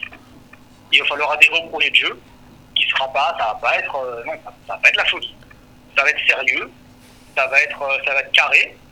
Et peut-être que finalement, euh, avoir une ossature bien définie derrière va leur permettre à eux de se mettre en valeur et c'est peut-être la bonne chose à avoir et que voilà, c'est pas c'est pas les promesses euh, de, de, de folie de, de grand football, Mhm. mais euh, au moins ce sera au moins ce sera cadré. Il y a pas il y aura pas de il y a pas d'arnaque quoi. On sait à quoi s'attendre. Par- hein. Je pense que c'est plutôt peut-être une bonne chose en fait au final. Par contre, de- en fait, depuis tout à l'heure, vous êtes en train de nous dire euh, que ça va être pas la folie sur le terrain, ça va être, euh, ça va se battre en fait sur le terrain, alors que euh, le président, le nouveau président de la fédération algérienne Zetchi euh, prône plutôt le beau jeu, déjà avec son club le Paradou, mais aussi avec les futurs joueurs de sa formation. Qu'est-ce que vous en pensez personnellement euh, Parce qu'il va avoir dans, sous- les mains, dans les mains euh, certains joueurs de talent, et plus tard aussi, s'il s'inscrit dans la, dans la continuité euh, euh, de la fédération, des joueurs qui auront encore plus de talent, qui auront joué plusieurs années ensemble. Euh, c'est pas paradoxal tout ça? Ah, je vous entends très très mal. Ça va être compliqué. En gros, euh, ça, va, ça va être très compliqué euh, pour lui d'avoir. Enfin, euh, en gros, depuis tout à l'heure, vous nous dites qu'il aura des joueurs, euh, enfin, qui, qui- c'est un coach défensif, ça va, se battre, etc. sur le terrain. Et euh, alors que lui, euh, alors que il va avoir en équipe nationale des joueurs totalement à l'opposé. Vous trouvez ça paradoxal? Qu'est-ce que vous en pensez concrètement? Surtout s'il s'inscrit dans la continuité avec l'équipe nationale qui veut vraiment prôner le beau jeu quoi, en Afrique. C'est- ça le plus surprenant à la nomination d'Alcaraz. Clairement. Clairement, c'est. Enfin, euh, quand, euh, quand, quand je pense à l'Algérie, je pense à de, de très bons manières de ballon. Quand je pense à Alcaraz, euh, voilà, euh, c'est pas, c'est pas du tout, c'est pas du tout, du tout ça. D'accord, en gros, ça- Mais après, c'est ce qu'on avait besoin comme entraîneur. C'est ce qu'il faut l'Algérie pour, pour se qualifier pour la Cannes. hein. ouais. Voilà, c'est. Je pense que c'est un choix, c'est peut-être un choix rationnel. Après, c'est paradoxal par rapport aux annonces qui ont été faites. Pour la Coupe du Monde surtout, hein. la Coupe du Monde. ça va être, ça va être compliqué pour Nous, on veut pas de la canne. Oui, oui, il y a la Coupe du Monde, mais. Ouais, il va, va falloir une bonne dose de. Ouais. Ouais, mais les palmarès, ça se construit en Afrique. hein. Il y a quand même 5 points de, re- il y a que cinq points de retard quand même. euh, ça semble euh, pas rédhibitoire, mais c'est quand même, quand même euh, mal engagé. Euh, une, une- une dernière question, euh, et puis euh, on, on- on vous libère, euh, François. Euh, concernant euh, un peu la prospection, parce que c'est un rôle qu'on va lui demander de faire, euh, de prospecter le territoire à- à- national à la recherche de, de, de talents. Est-ce que c'est quelque chose qu'il sait faire? Est-ce que c'est quelque chose qu'il sait faire sortir des joueurs euh, d'un peu de nulle part? Alors, c'est une bonne question, ça. Parce que vu qu'il n'a jamais été sélectionneur, euh, je, je ne sais absolument pas comment il va s'organiser. Mhm, Il, sera, il s'appuiera sur le, le réseau de la fédération. Mhm. Je pense que oui, dans un premier temps. Euh, de mémoire, je me rappelle que Hervé Renard avait fait, quand il était avec la Zambie, avait fait un grand tour de tous les, de tous les clubs euh, locaux. Mhm. Qui avait, ça, avait été, ça avait été la base de son succès euh, euh, quelques années plus tard, enfin, quelques mois plus tard même. Euh, donc je pense que j'espère qu'Alcaraz euh, s'inspirera de, de ça. Après, euh, oui, je pense que de toute façon c'est une, obligation de, c'est une obligation de, de- de faire ce travail-là parce que de toute façon ça ne servirait strictement à rien euh, euh, de venir. Je pense que je pense que le, compromis de rester, de rester au moins deux semaines par mois euh, en Algérie, c'est le minimum pour, que son projet réussisse et aboutisse. Merci François de nous avoir accordé qu- quelques minutes. J'invite tous nos auditeurs à suivre François sur Twitter si vous voulez tenir informé de- des informations de la Liga et plus particulièrement de Valence. Euh, si vous avez un message, Amunt François, à faire passer. euh, Non, mais je voudrais vous remercier pour, euh, pour ces quelques minutes passées ensemble, c'est très sympa. merci à Merci, vous, François, euh, hein. François. Merci à toi. À bientôt. Au revoir. Bientôt. Bientôt, au revoir. Bon, ce fut un échange très très intéressant. On a eu quelqu'un qui connaissait Alcaraz et maintenant on en sait un peu plus sur le coach. On sait que c'est un coach défensif, on sait qu'il va y avoir de la rigueur, pas forcément du beau jeu, un peu quand même parce que c'est les passes courtes, parce que ça reste de la technique espagnole. Peut-être que dans le profil, là, on, on a eu la description de ce qu'on voulait. Un, un Hervé Renard espagnol Ça, ça, reste, ça reste à déterminer, pourquoi pas C'est un entraîneur jeune, on n'a pas parlé de son staff, mais son staff est très jeune, Jesus Canadas qui est son, son adjoint à à peine 32 ans, et surtout son préparateur physique est un, est, est un professeur des sciences. Vous allez dire que c'est aussi quelqu'un de très très calé, Euh, je parle bien des sciences physiques, hein, pas... euh, voilà. On sait jamais, De SVT. on, on sait, on- on- on- on sait jamais. Donc, moi, qui je, je- je- je n'avais pas forcément d'avis sur la question Alcaraz parce que je pense que je suis de ceux qui attendent de voir pour pouvoir totalement le, le- le juger. Mais de- dans le profil, finalement, sa nomination semble se justifier. Ouais, moi il y a juste deux choses qui m'ont un peu euh, interloqué pendant, euh, pen- pendant sa, sa- son discours. La, la première, c'est euh, le fait qu'il prône aussi un, 4 un jeu en 4-4-2. Tu vois, du coup, Ouais. moi, ça me fait un peu peur parce que ça me rappelle des mauvais souvenirs. et, euh, et- Non, mais parce que c'est c'est un peu ce qui est, ce qui est mis en Espagne aussi. euh. Ouais, ouais, pas, ouais, de, de moins en moins en tout cas. En tout cas, pour prendre les références, si on prend le Barça, le Barça, ça fait Ah, mais de si 10 tu prends l'Atlético, c'est du ça fait 4-4-2. 10 ans qu'ils ont pas joué. Ouais, mais l'Atlético. euh, le Real Madrid, les deux Il a parlé aussi d'une euh, 4-3-2. d'un Non, mais cinq- en l'Atlético- 5-4-1 aussi. hein. Ouais, non, mais 5-3-2. là, il s'est 5-3-2. adapté à Grenade, mais apparemment, son, son, son, son, son dispositif de prédilection, c'est vraiment le 4-4-2. Et euh, la deuxième chose, c'est qu'il nous a dit que Camparos, là, que, voilà, pour lequel on n'avait pas forcément non plus d'idées, Mhm. euh, était pressenti euh, pour prendre la sélection d'Espagne. Ah du oui. coup, ça veut dire qu'on aurait raté le potentiel euh, futur Futur ex-entraîneur de, De l'Espagne. de l'Espagne. De la Roja. Donc là, on se dit que voilà, si ce joueur-là avait quand même été ciblé par la fédération espagnole, qui généralement choisissent plutôt de bons coachs, Cet entraîneur. on voit avec euh, Lo- Lopetegui. Euh, donc on se dit que euh, c'est peut-être dommage, peut-être qu'on est passé à côté de la perle. Surtout Bah, qu'il était partant. quoi. Ca- Caparros, j'ai l'impression aussi que euh, c'était le seul, le seul, euh, le seul avis négatif que j'avais de, de Caparros, c'était que c'était un coach quand même qui était vieux et que c'est vrai ce qu'il a, pu faire par le passé, c'était très bien, mais que ce genre de coach ont du mal à se renouveler. Après, avec le staff qu'il aurait voulu mettre en place, notamment euh, avec euh, Raoul Savoie, qui aurait été très très intéressant. Là, j'aurais aimé voir ça peut-être. Mais c'est vrai que sur le papier, tu peux te dire que peut-être qu'il il aurait du mal à, à- à se renouveler et, et à s'adapter à un contexte qu'il connaît pas. Et il a aussi confirmé qu'un des coachs qu'on a présenté la semaine dernière était apparemment très bon, avait des bonnes Garrido. techniques Garrido. d'entraînement.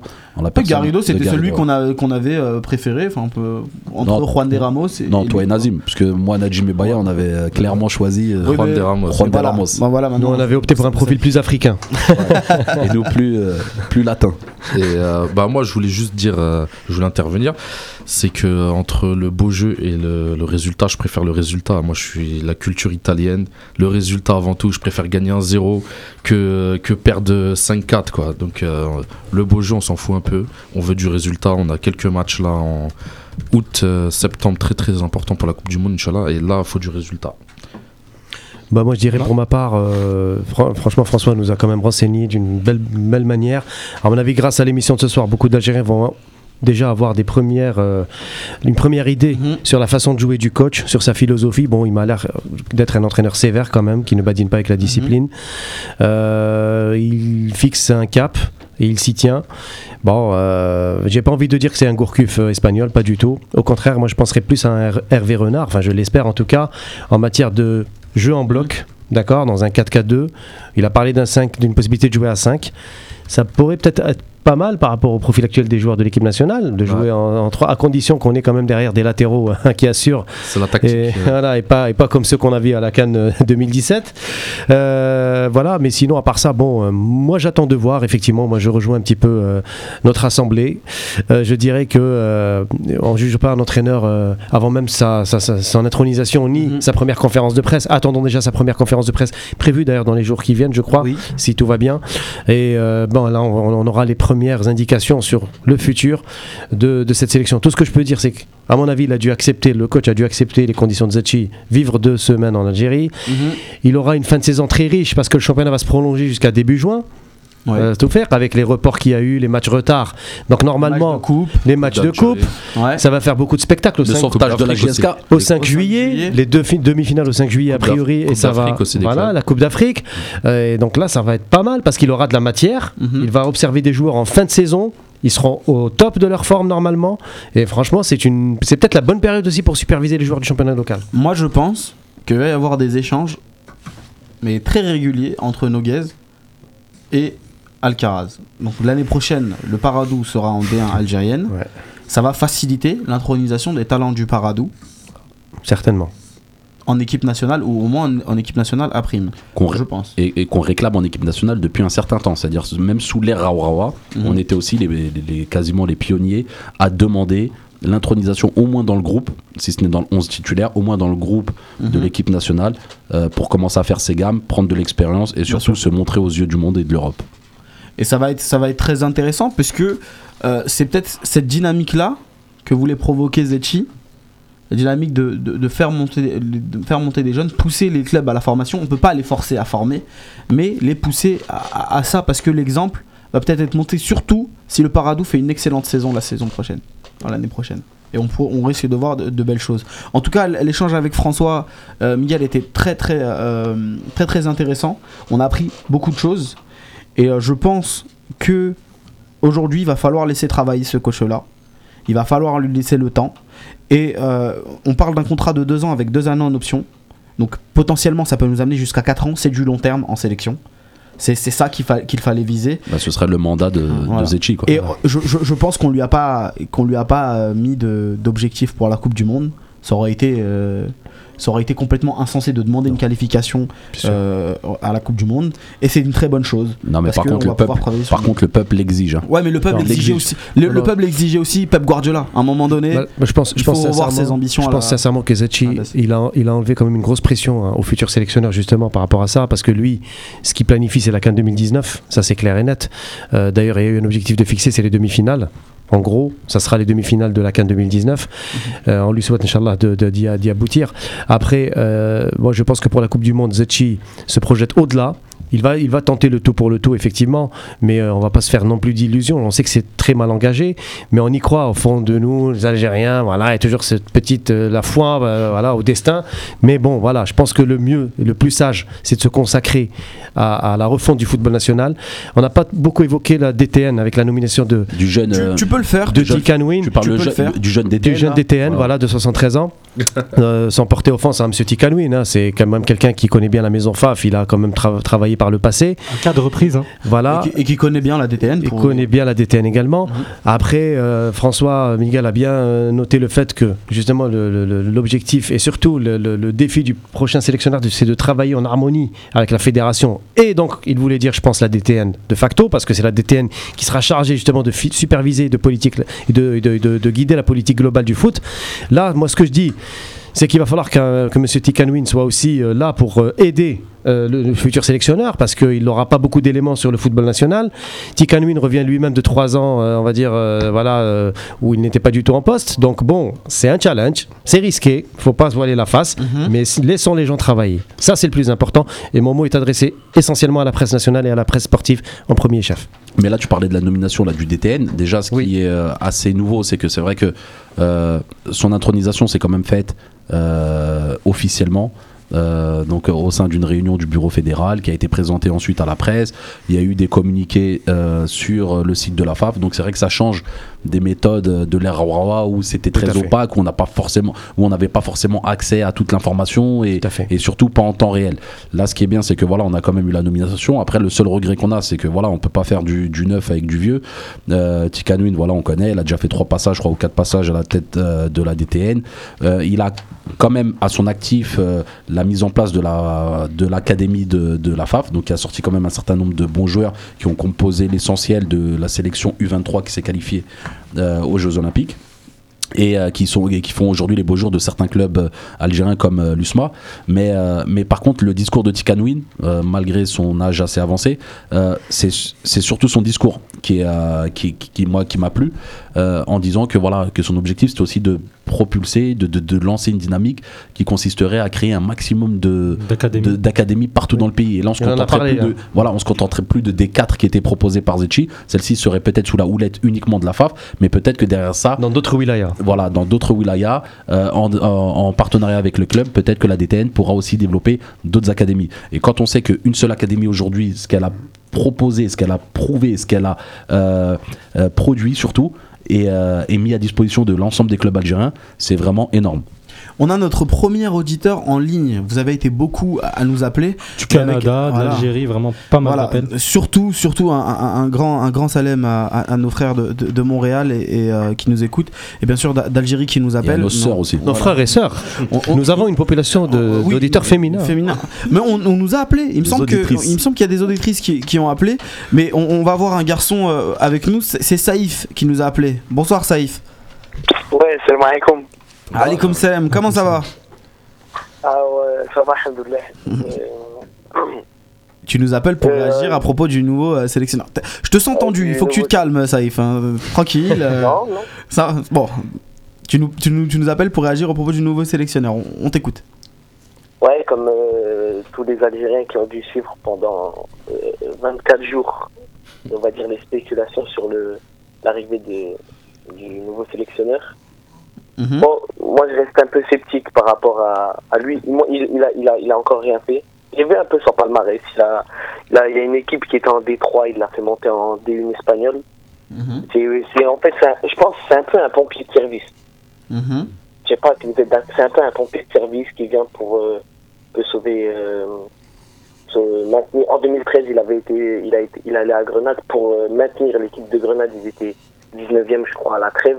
C'est là où il fait venir Brahimi et il arrive à les sauver. Je pense un peu, peut-être, je suis pas sûr, hein, je, je, je suis pas en Algérie, mais peut-être c'est pour, euh, on va dire, une potentielle qualification en Coupe du Monde ou voire plus. Mais moi, j'espère qu'il fera des bonnes choses et qu'il et qui va enfin faire ressortir le, le talent exceptionnel que nous, Algériens, avons, que ce soit au niveau local ou, euh, ou ici en France ou en, en Angleterre. Qu'est-ce que vous pensez de la réflexion de, de Saïf qui, qui dit que peut-être Alcaraz serait le, le profil du pompier de service? On a vu qu'il y avait différents profils de, de sélectionneurs et que Alcaraz alors rentrerait dans la case du pompier de service avec la rigueur, la défense. Je- euh, tout à l'heure, euh, on en parlait avec François. J'ai dit c'est une mission un peu euh, casse-cou, mission kamikaze, quoi. Enfin, Mhm. c'est un entraîneur. commando. Voilà, commando. Il reprend des, des, des, des, des- des équipes qui sont en perdition. Il, il arrive à les booster psychologiquement. Donc, je pense que ça doit être un très bon entraîneur d'un point de vue euh, psychologique. C'est-à-dire, il a une préparation psychologique qui est bien, euh, bien là. Après, effectivement, sur le plan euh, technique, on va pas y revenir. Il est plus sur, sur un jeu défensif qu'autre chose. Mais bon, voilà. Mais moi, ce qui me ce qui m'a le seul point qui m'a plus gêné, c'est son manque d'expérience en Afrique, mais ça après Mhm. ça viendra. Et c'est surtout aussi l'instabilité. Effectivement, c'est les deux seuls points qui peuvent nous faire peur comme ça. Mais après, ce n'est aucunement un jugement avant euh, de le voir à l'œuvre. Ouais, de l'instabilité, sauf qu'il laisse plutôt une bonne image. Euh, il laisse plutôt une bonne image dans les clubs où il est passé, parce que c'est vrai qu'il a fait au moins deux, voire trois passages dans des mêmes clubs. Tu vois, par exemple, Récréatio- Récréativo Ou Huelva. ou Huelva, je crois qu'il a fait deux ou trois passages. Euh, Grenade, il a fait deux ou trois, euh, je crois même trois passages. Grenade, Et du c'est coup- la, la Et ville du, de et du coup, il a pas, il a, Natale. et- et- et exactement. Et du coup, il a pas eu que des missions commando parce que tout à l'heure, là, l'auditeur disait que il a fait monter une équipe de Détroit à euh, Liga espagnole. Bah, ça veut dire qu'il a quand même travaillé sur le long Ah, terme, c'est qu'il a. doyenne du Voilà, donc. Exactement, donc ça veut dire qu'il a quand même à un moment donné aussi- été dans la construction, il a quand même formé un groupe, il a quand même choisi des joueurs, euh, donc il a quand même une certaine expérience par rapport à ça. Après, c'est clair, nous de toute manière offensivement, on a des génies, comme tu le disais, on a quand même un certain talent. S'il arrive à nous meubler défensivement, à nous consolider euh, les lignes, bah franchement, c'est le bon augure pour la suite. Après, Ouais, mais euh, après, offensivement, euh, on va dire qu'il n'y a pas comme euh, cette étincelle. On est, on est bon. Offensivement, faut dire ce qui est. On a peut-être la, la, la, la plus belle attaque d'A- d'Afrique. On l'a. À mes yeux, on a la plus belle attaque d'Afrique. Mais je sais pas, il manque un truc. Tu, quand tu vois, pas- ils sont nonchalants. Ils, ils donnent pas. Alors que, il n'y a pas longtemps, je, je faisais la comparaison entre l'équipe euh, actuelle et l'équipe 2010. Euh, épopée. euh, il manque d'implication. Ouais, voilà. Je me rappelle je me, que un match comme par exemple, quart de finale contre la Côte d'Ivoire, c'était des rageux sur terrain, des bonhommes, des lions. Ils sautaient, ils en avaient rien à foutre, ils taclaient. Et moi, c'est cet état d'esprit. Ouais, mais en Angola, la, la température, elle était clémente. Elle était clémente, la température. Et sincèrement, ça joue énormément. C'est-à-dire qu'en Angola, ce jour-là, je sais pas si tu te souviens, mais euh, le terrain, il était même humide. Il avait plu quelques jours On avant. avait joué le soir. Euh, on avait joué le soir. Ouais, ouais, je- Et, et- et sincèrement, ça joue énormément, ça, malheureusement, sur euh, l'état d'esprit euh, des, des joueurs algériens. Et là, quand tu les fais jouer à 14h de l'après-midi ou à 17h sous, un- sous une chaleur étouffante, 3-0 face au malheureusement, malheureusement, et encore une fois, c'est mentalement, euh, ils baissent les bras. Moi, je, Ouais, je- ça, je- c'est- je veux juste souligner le fait que c'est quand même un entraîneur qui est dans le circuit depuis un certain temps et qu'il a commencé à entraîner à 29 ans. Oui. Et, que, et que dès la première saison, il enchaîne trois saisons, malgré son inexpérience. Donc, quelque part, il a quand même. Je pense qu'il a ce sens du football. Garrido a commencé à 23 ans, Caparros a 28 ans, Juan de Ramos a... Ils ont tous commencé super jeunes. Tous Ouais, les coachs qu'on a. À moins de 30 ans. Ouais, moins de 30 ans. Mais, On, on- on va juste devoir remercier Sa- euh, Saïf. mais, mais à propos du, de, non, de- non, de non. ce qu'il dit. Laisse-moi remercier Saïf. Ouais, Après, non, tu, mais- mais on- tu, tu, tu, tu recommenceras. Saïf, Ouais, merci de nous avoir rappelé. Tu nous ah, rappelles quand tu veux, évidemment. Ok? Ok, pas de problème. Allez, Au ciao, bonne soirée à toi. Merci. Comme ça, là. Vas-y, Yous. Allez, Ouais, on non, à propos du pompier de service, c'est qu'il faisait des certaines missions pour euh, maintenir l'équipe. Là, aujourd'hui, on n'a pas besoin d'être maintenu à la troisième place de- des qualifications pour la Coupe du Monde, on a besoin d'être premier, tout simplement. Donc, euh, ça va être compliqué hein, pour un coach. euh, après, euh, il n'a pas d'expérience en sélection et en plus, il n'a il a pas vraiment eu d'expérience pour, euh, Mhm. pour essayer de faire. De, déplacer des montagnes en gros parce qu'aujourd'hui ça relèvera presque du miracle d'essayer de se qualifier en Coupe du Monde Ça mais bon on n'a pas notre destin entre nos mains non plus Écoutez, je pense qu'on a fait euh, le tour de la, de la question Alcaraz. Est-ce qu'on a quelques secondes, euh, Yous Je te regarde pour, euh, pour, pour entamer le, le dernier sujet ou pas? Oui oui si c'est bah ouais On a quelques minutes. on va minutes. passer au, au Made in Africa et la question de savoir si euh, la possibilité de jouer une canne en juin-juillet est possible La modification de ce calendrier.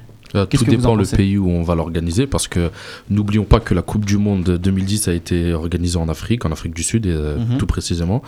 Et c'était en juin, juillet. Donc, euh, et le, dans l'hémisphère sud, c'est euh, l'hiver en juin, juillet, août. Mhm. Donc la température, c'est parfait, je vais dire. Nous, chez nous, dans le nord, c'est aussi, ça va, c'est pas mal. Il fait chaud, mais il fait pas super chaud non plus. Franchement, juin, juillet, il y a beaucoup de pays où, par exemple, en Afrique centrale, c'est saison des pluies. Donc il y aura beaucoup de pluie, mais c'est pas forcément la chaleur qui va nous, qui va nous faire mal. Ben, moi, je pense que c'est largement possible. Nazim, Bah, moi, je dirais tout faire que, comme euh, le débat qui est sur le Qatar. euh, bon, ça, c'est un débat un peu différent. Sur le changement de saison en Coupe du Monde, là, c'était l'inverse. Et nous, c'est plutôt de janvier vers, vers juin pour l'Afrique. Non, euh, écoute, euh, moi, je dirais que par rapport à ça, euh, on est quand même en, en Afrique, donc il y a des climats qui sont différents. C'est vrai que le. Le, le choix actuel qui a été fait depuis, euh, je crois même avant Hayatou, mais Hayatou il l'a il a quand même fait perdurer euh, au mois de janvier, hein, une canne tous les mois de janvier, tous les deux ans. Euh, c'est fait aussi pour avantager surtout les pays d'Afrique centrale hein, et d'Afrique du Sud. Et on a marqué avec ce, programme-là, c'est plutôt les pays nord-africains qui sont souvent les victimes de, de- de- de ce choix de programmation. Donc à mon avis, un programme de Cannes en juin-juillet pour les calendriers des championnats locaux en Algérie et dans, en, en Afrique du Nord et pour les calendriers internationaux, c'est beaucoup plus arrangeant. Là, on va être quand même sur quelque chose qui va s'aligner sur les autres compétitions majeures dans le monde. Mhm. Et moi, je trouve que ce serait une bonne idée justement d'aller vers juillet-août. Euh, vers, pardon, juin, juillet, Juin, non, pas le mois d'août, non. Euh, par contre, tout faire l'inconvénient, effectivement, si on programme ça dans un pays comme euh, la Guinée équatoriale ou le Gabon qui sont sur la, sur la, ligne, euh, l'équateur. ça peut être problématique en matière d'humidité, un très fort taux d'humidité, et ça c'est un sacré problème. Mhm. Euh, en Afrique du Sud, peut-être moins quand on va vers l'Afrique du Sud, dans les deux, vers les deux extrémités, ça pose moins de problèmes. Mais si c'est dans des pays en Afrique centrale, là effectivement, ça posera un sacré problème en matière de, Il de faudra climat. changer aussi la Coupe d'Afrique des clubs euh, qui se joue aussi l'été. euh. Bien sûr, ça pénalise nos clubs, notamment pour la préparation. peut-être euh, l'inverser, vont la faire jouer en hiver. Et ça va surtout ne pas perturber les clubs européens qui ont beaucoup de joueurs africains et qui Mhm. sont obligés tous les deux ans de se sacrifier de leurs joueurs, des fois les meilleurs, pendant un mois. Et ça, ça gêne, ça commence ça à. va, ça va aider les carrières de nos joueurs. De nos joueurs aussi, également. Parce qu'on sait qu'il y a beaucoup de clubs qui se refusent de prendre des joueurs africains ou du moins qui, qui- À cause de la qui- canne. Voilà, qui, hésitent à prendre ce genre Et de il y a des joueurs que, euh, qui perdent leur place de titulaire au retour de la canne et ça leur pose problème ensuite pour la, pour la suite de leur saison. Mais au-delà au-delà de ça, le- leur retour, ils arrivent complètement cramés. Aussi, ouais, énormément. Ils, arri- ils- ils arrivent complètement cramés. Il y, a, il, y a, il y a deux ans, on se souvient du retour de, de, de Marez et de, et de Brahimi qui, qui ont été complètement catastrophiques. Brahimi avait fait six mois euh, génialissimes et à son retour, il s'était complètement éteint. fait. Même Marseille, on l'avait vu l'année avec Bielsa, pareil, ils étaient premiers, euh, Mercato, euh, Cannes, euh, Nkoulou. Nkoulou et Ayou, ils partent à la Cannes, ils reviennent, ils sont euh, trois- quatrième du championnat. Euh, mais ça- moi, moi, je dirais simplement qu'il était temps, qu'il était temps d'envisager euh, de modifier euh, le calendrier euh, de l'organisation de la Cannes. La seule réponse qu'Ayatou avait apportée, c'était de changer d'année en mettant les années impaires pour éviter que la même année euh, il y ait Ça euh, deux grosses compétitions, deux grosses compétitions qui soient jouées. Donc du coup, euh, euh, une charge importante pour nos joueurs à, à devoir absorber. Euh, donc moi au contraire, moi je, pense que c'est vraiment la meilleure des solutions. Du coup, ça pourrait même nous permettre de les remettre sur les années paires. Euh, de l'organiser au mois de juin. Donc tout l'hémisphère sud, c'est euh, la, c'est la saison la plus clémente. C'est quasiment l'hiver euh, en Afrique du Sud. Moi, j'ai l'hiver. Voilà, j'ai participé à la Coupe du Monde en Afrique du Sud en 2010. Sincèrement, le temps, euh, voilà. Ah, tu as j'ai- participé, Marwan, carrément. Ouais, je participais dans, dans le staff, dans le staff, Dans le staff des supporters. dans le staff des supporters. Et, euh, et ça- j'ai des vidéos à l'appui. Et du coup, le truc, c'est que c'est vrai qu'on a été obligé de mettre des vestes tellement il faisait froid. Le soir. Euh, ouais. le soir, on, voilà, on, on- on était obligé vraiment de, de- de- de se couvrir. Et, euh, et- et- et donc voilà. Et après, pour la partie nord, c'est pareil, parce que nous, on a quand même un certain plus de moyens, on va dire, et plus d'infrastructures pour pouvoir héberger euh, et accueillir nos matchs euh, en soirée. Euh, on a les projecteurs, on a les stades qui sont plutôt adaptés, surtout les nouveaux là qui vont être livrés. Après, effectivement, il se posera la question de la, pro- euh, du pro- de la problématique de la saison des pluies dans les pays d'Afrique centrale, mais en même temps, ces dernières années, c'est- il n'y a qu'eux qui ont organisé la canne, Ouais. donc euh, c'est bien aussi que la route tourne. Mais là, jusqu'à jusqu'à 2023, ça sera que qu'en Afrique euh, Et ça a australe commencé quasiment. depuis hein. 2010, je crois, non Bah, 2008 ou. Ça fait longtemps que c'est en Afrique centrale. Là, c'est Cameroun, Gabon, Guinée, alors ça va s'enchaîner. euh, ouais. Donc, au final, on est plutôt pour. Ouais, c'est- dommage qu'on ne l'a pas fait plus tôt. Quoi. Pour moi, c'est une harmonisation des calendriers internationaux, tout simplement. Ça serait que logique de revenir vers comme les autres continents Bah, finalement, c'est c'est vrai que le problème de température se pose pas forcément. Le, le plus dur, ça reste l'humidité, la chaleur. C'est un, c'est Bah, pas un c'est- plus soir, l'humidité qui pose. Non, problème. mais la, cha- la chaleur, c'est pas forcément un problème parce qu'en été, peu importe, dans, dans le continent, même en Europe, il, il fait chaud quand même. Exactement. Il y a toujours des pauses. euh, Après, Des c'est pas la chaleur du. Qatar. Parce Non, que non, ça n'a Qatar, rien il à fait voir. vraiment, vraiment très chaud. C'est autre chose, ça. C'est pas la là, même là, chaleur. là, là, on, là, on- on parle de choses. Je pense qu'on on, on va clore cette émission. Je tenais juste à féliciter euh, Mehdi Janin, le goal de, de, euh, de, Cl- de Clermont Foot, qui a été élu euh, joueur du mois de mars. Voilà, donc euh, c'est bien, pour- c'est bien pour lui. On, on le- on le félicite. Kochi Mabrouk. Joueur de Ligue 2 Oui, joueur de Ligue 2. Il a C'est été- super ça, c'est de il- bon augure, euh, même pour nous quoi. C'est très bien, c'est un jeune gardien de 25 ans qu'il faut, qu'il faut suivre. T'as lâché Aslam, Marwan, ça y est il, a, il, a, comme, tout- comme tous les autres. Eh, il a 25 ans, pas 34 comme le gardien que Nazim nous a présenté. hein. Merci à tous de nous avoir suivis. Désolé évidemment à tous ceux qui nous ont appelés au standard et qu'on n'a pas pu prendre. On verra ça la semaine prochaine. C'est dommage. Merci il y a à une toi Nawel- Yous. Il y a une Nawel qui a appelé, j'espère qu'elle rappellera vendredi Ouais, on prochain. a, eu- on a eu la première fille mais qui est pas passée. on, a, on a essayé de la rejoindre, elle a pas. Elle nous pas rappellera vendredi Voilà, prochain. On, on verra Inch'Allah. Merci Yous. Merci à tous. Merci Najim. Euh, Salam. Merci Nazim. Merci de faire, merci à mes Merci. Marwan. Merci Toufik. On se donne rendez-vous vendredi prochain de 19h à 20h30 pour une nouvelle émission. Ciao Ciao. Ah.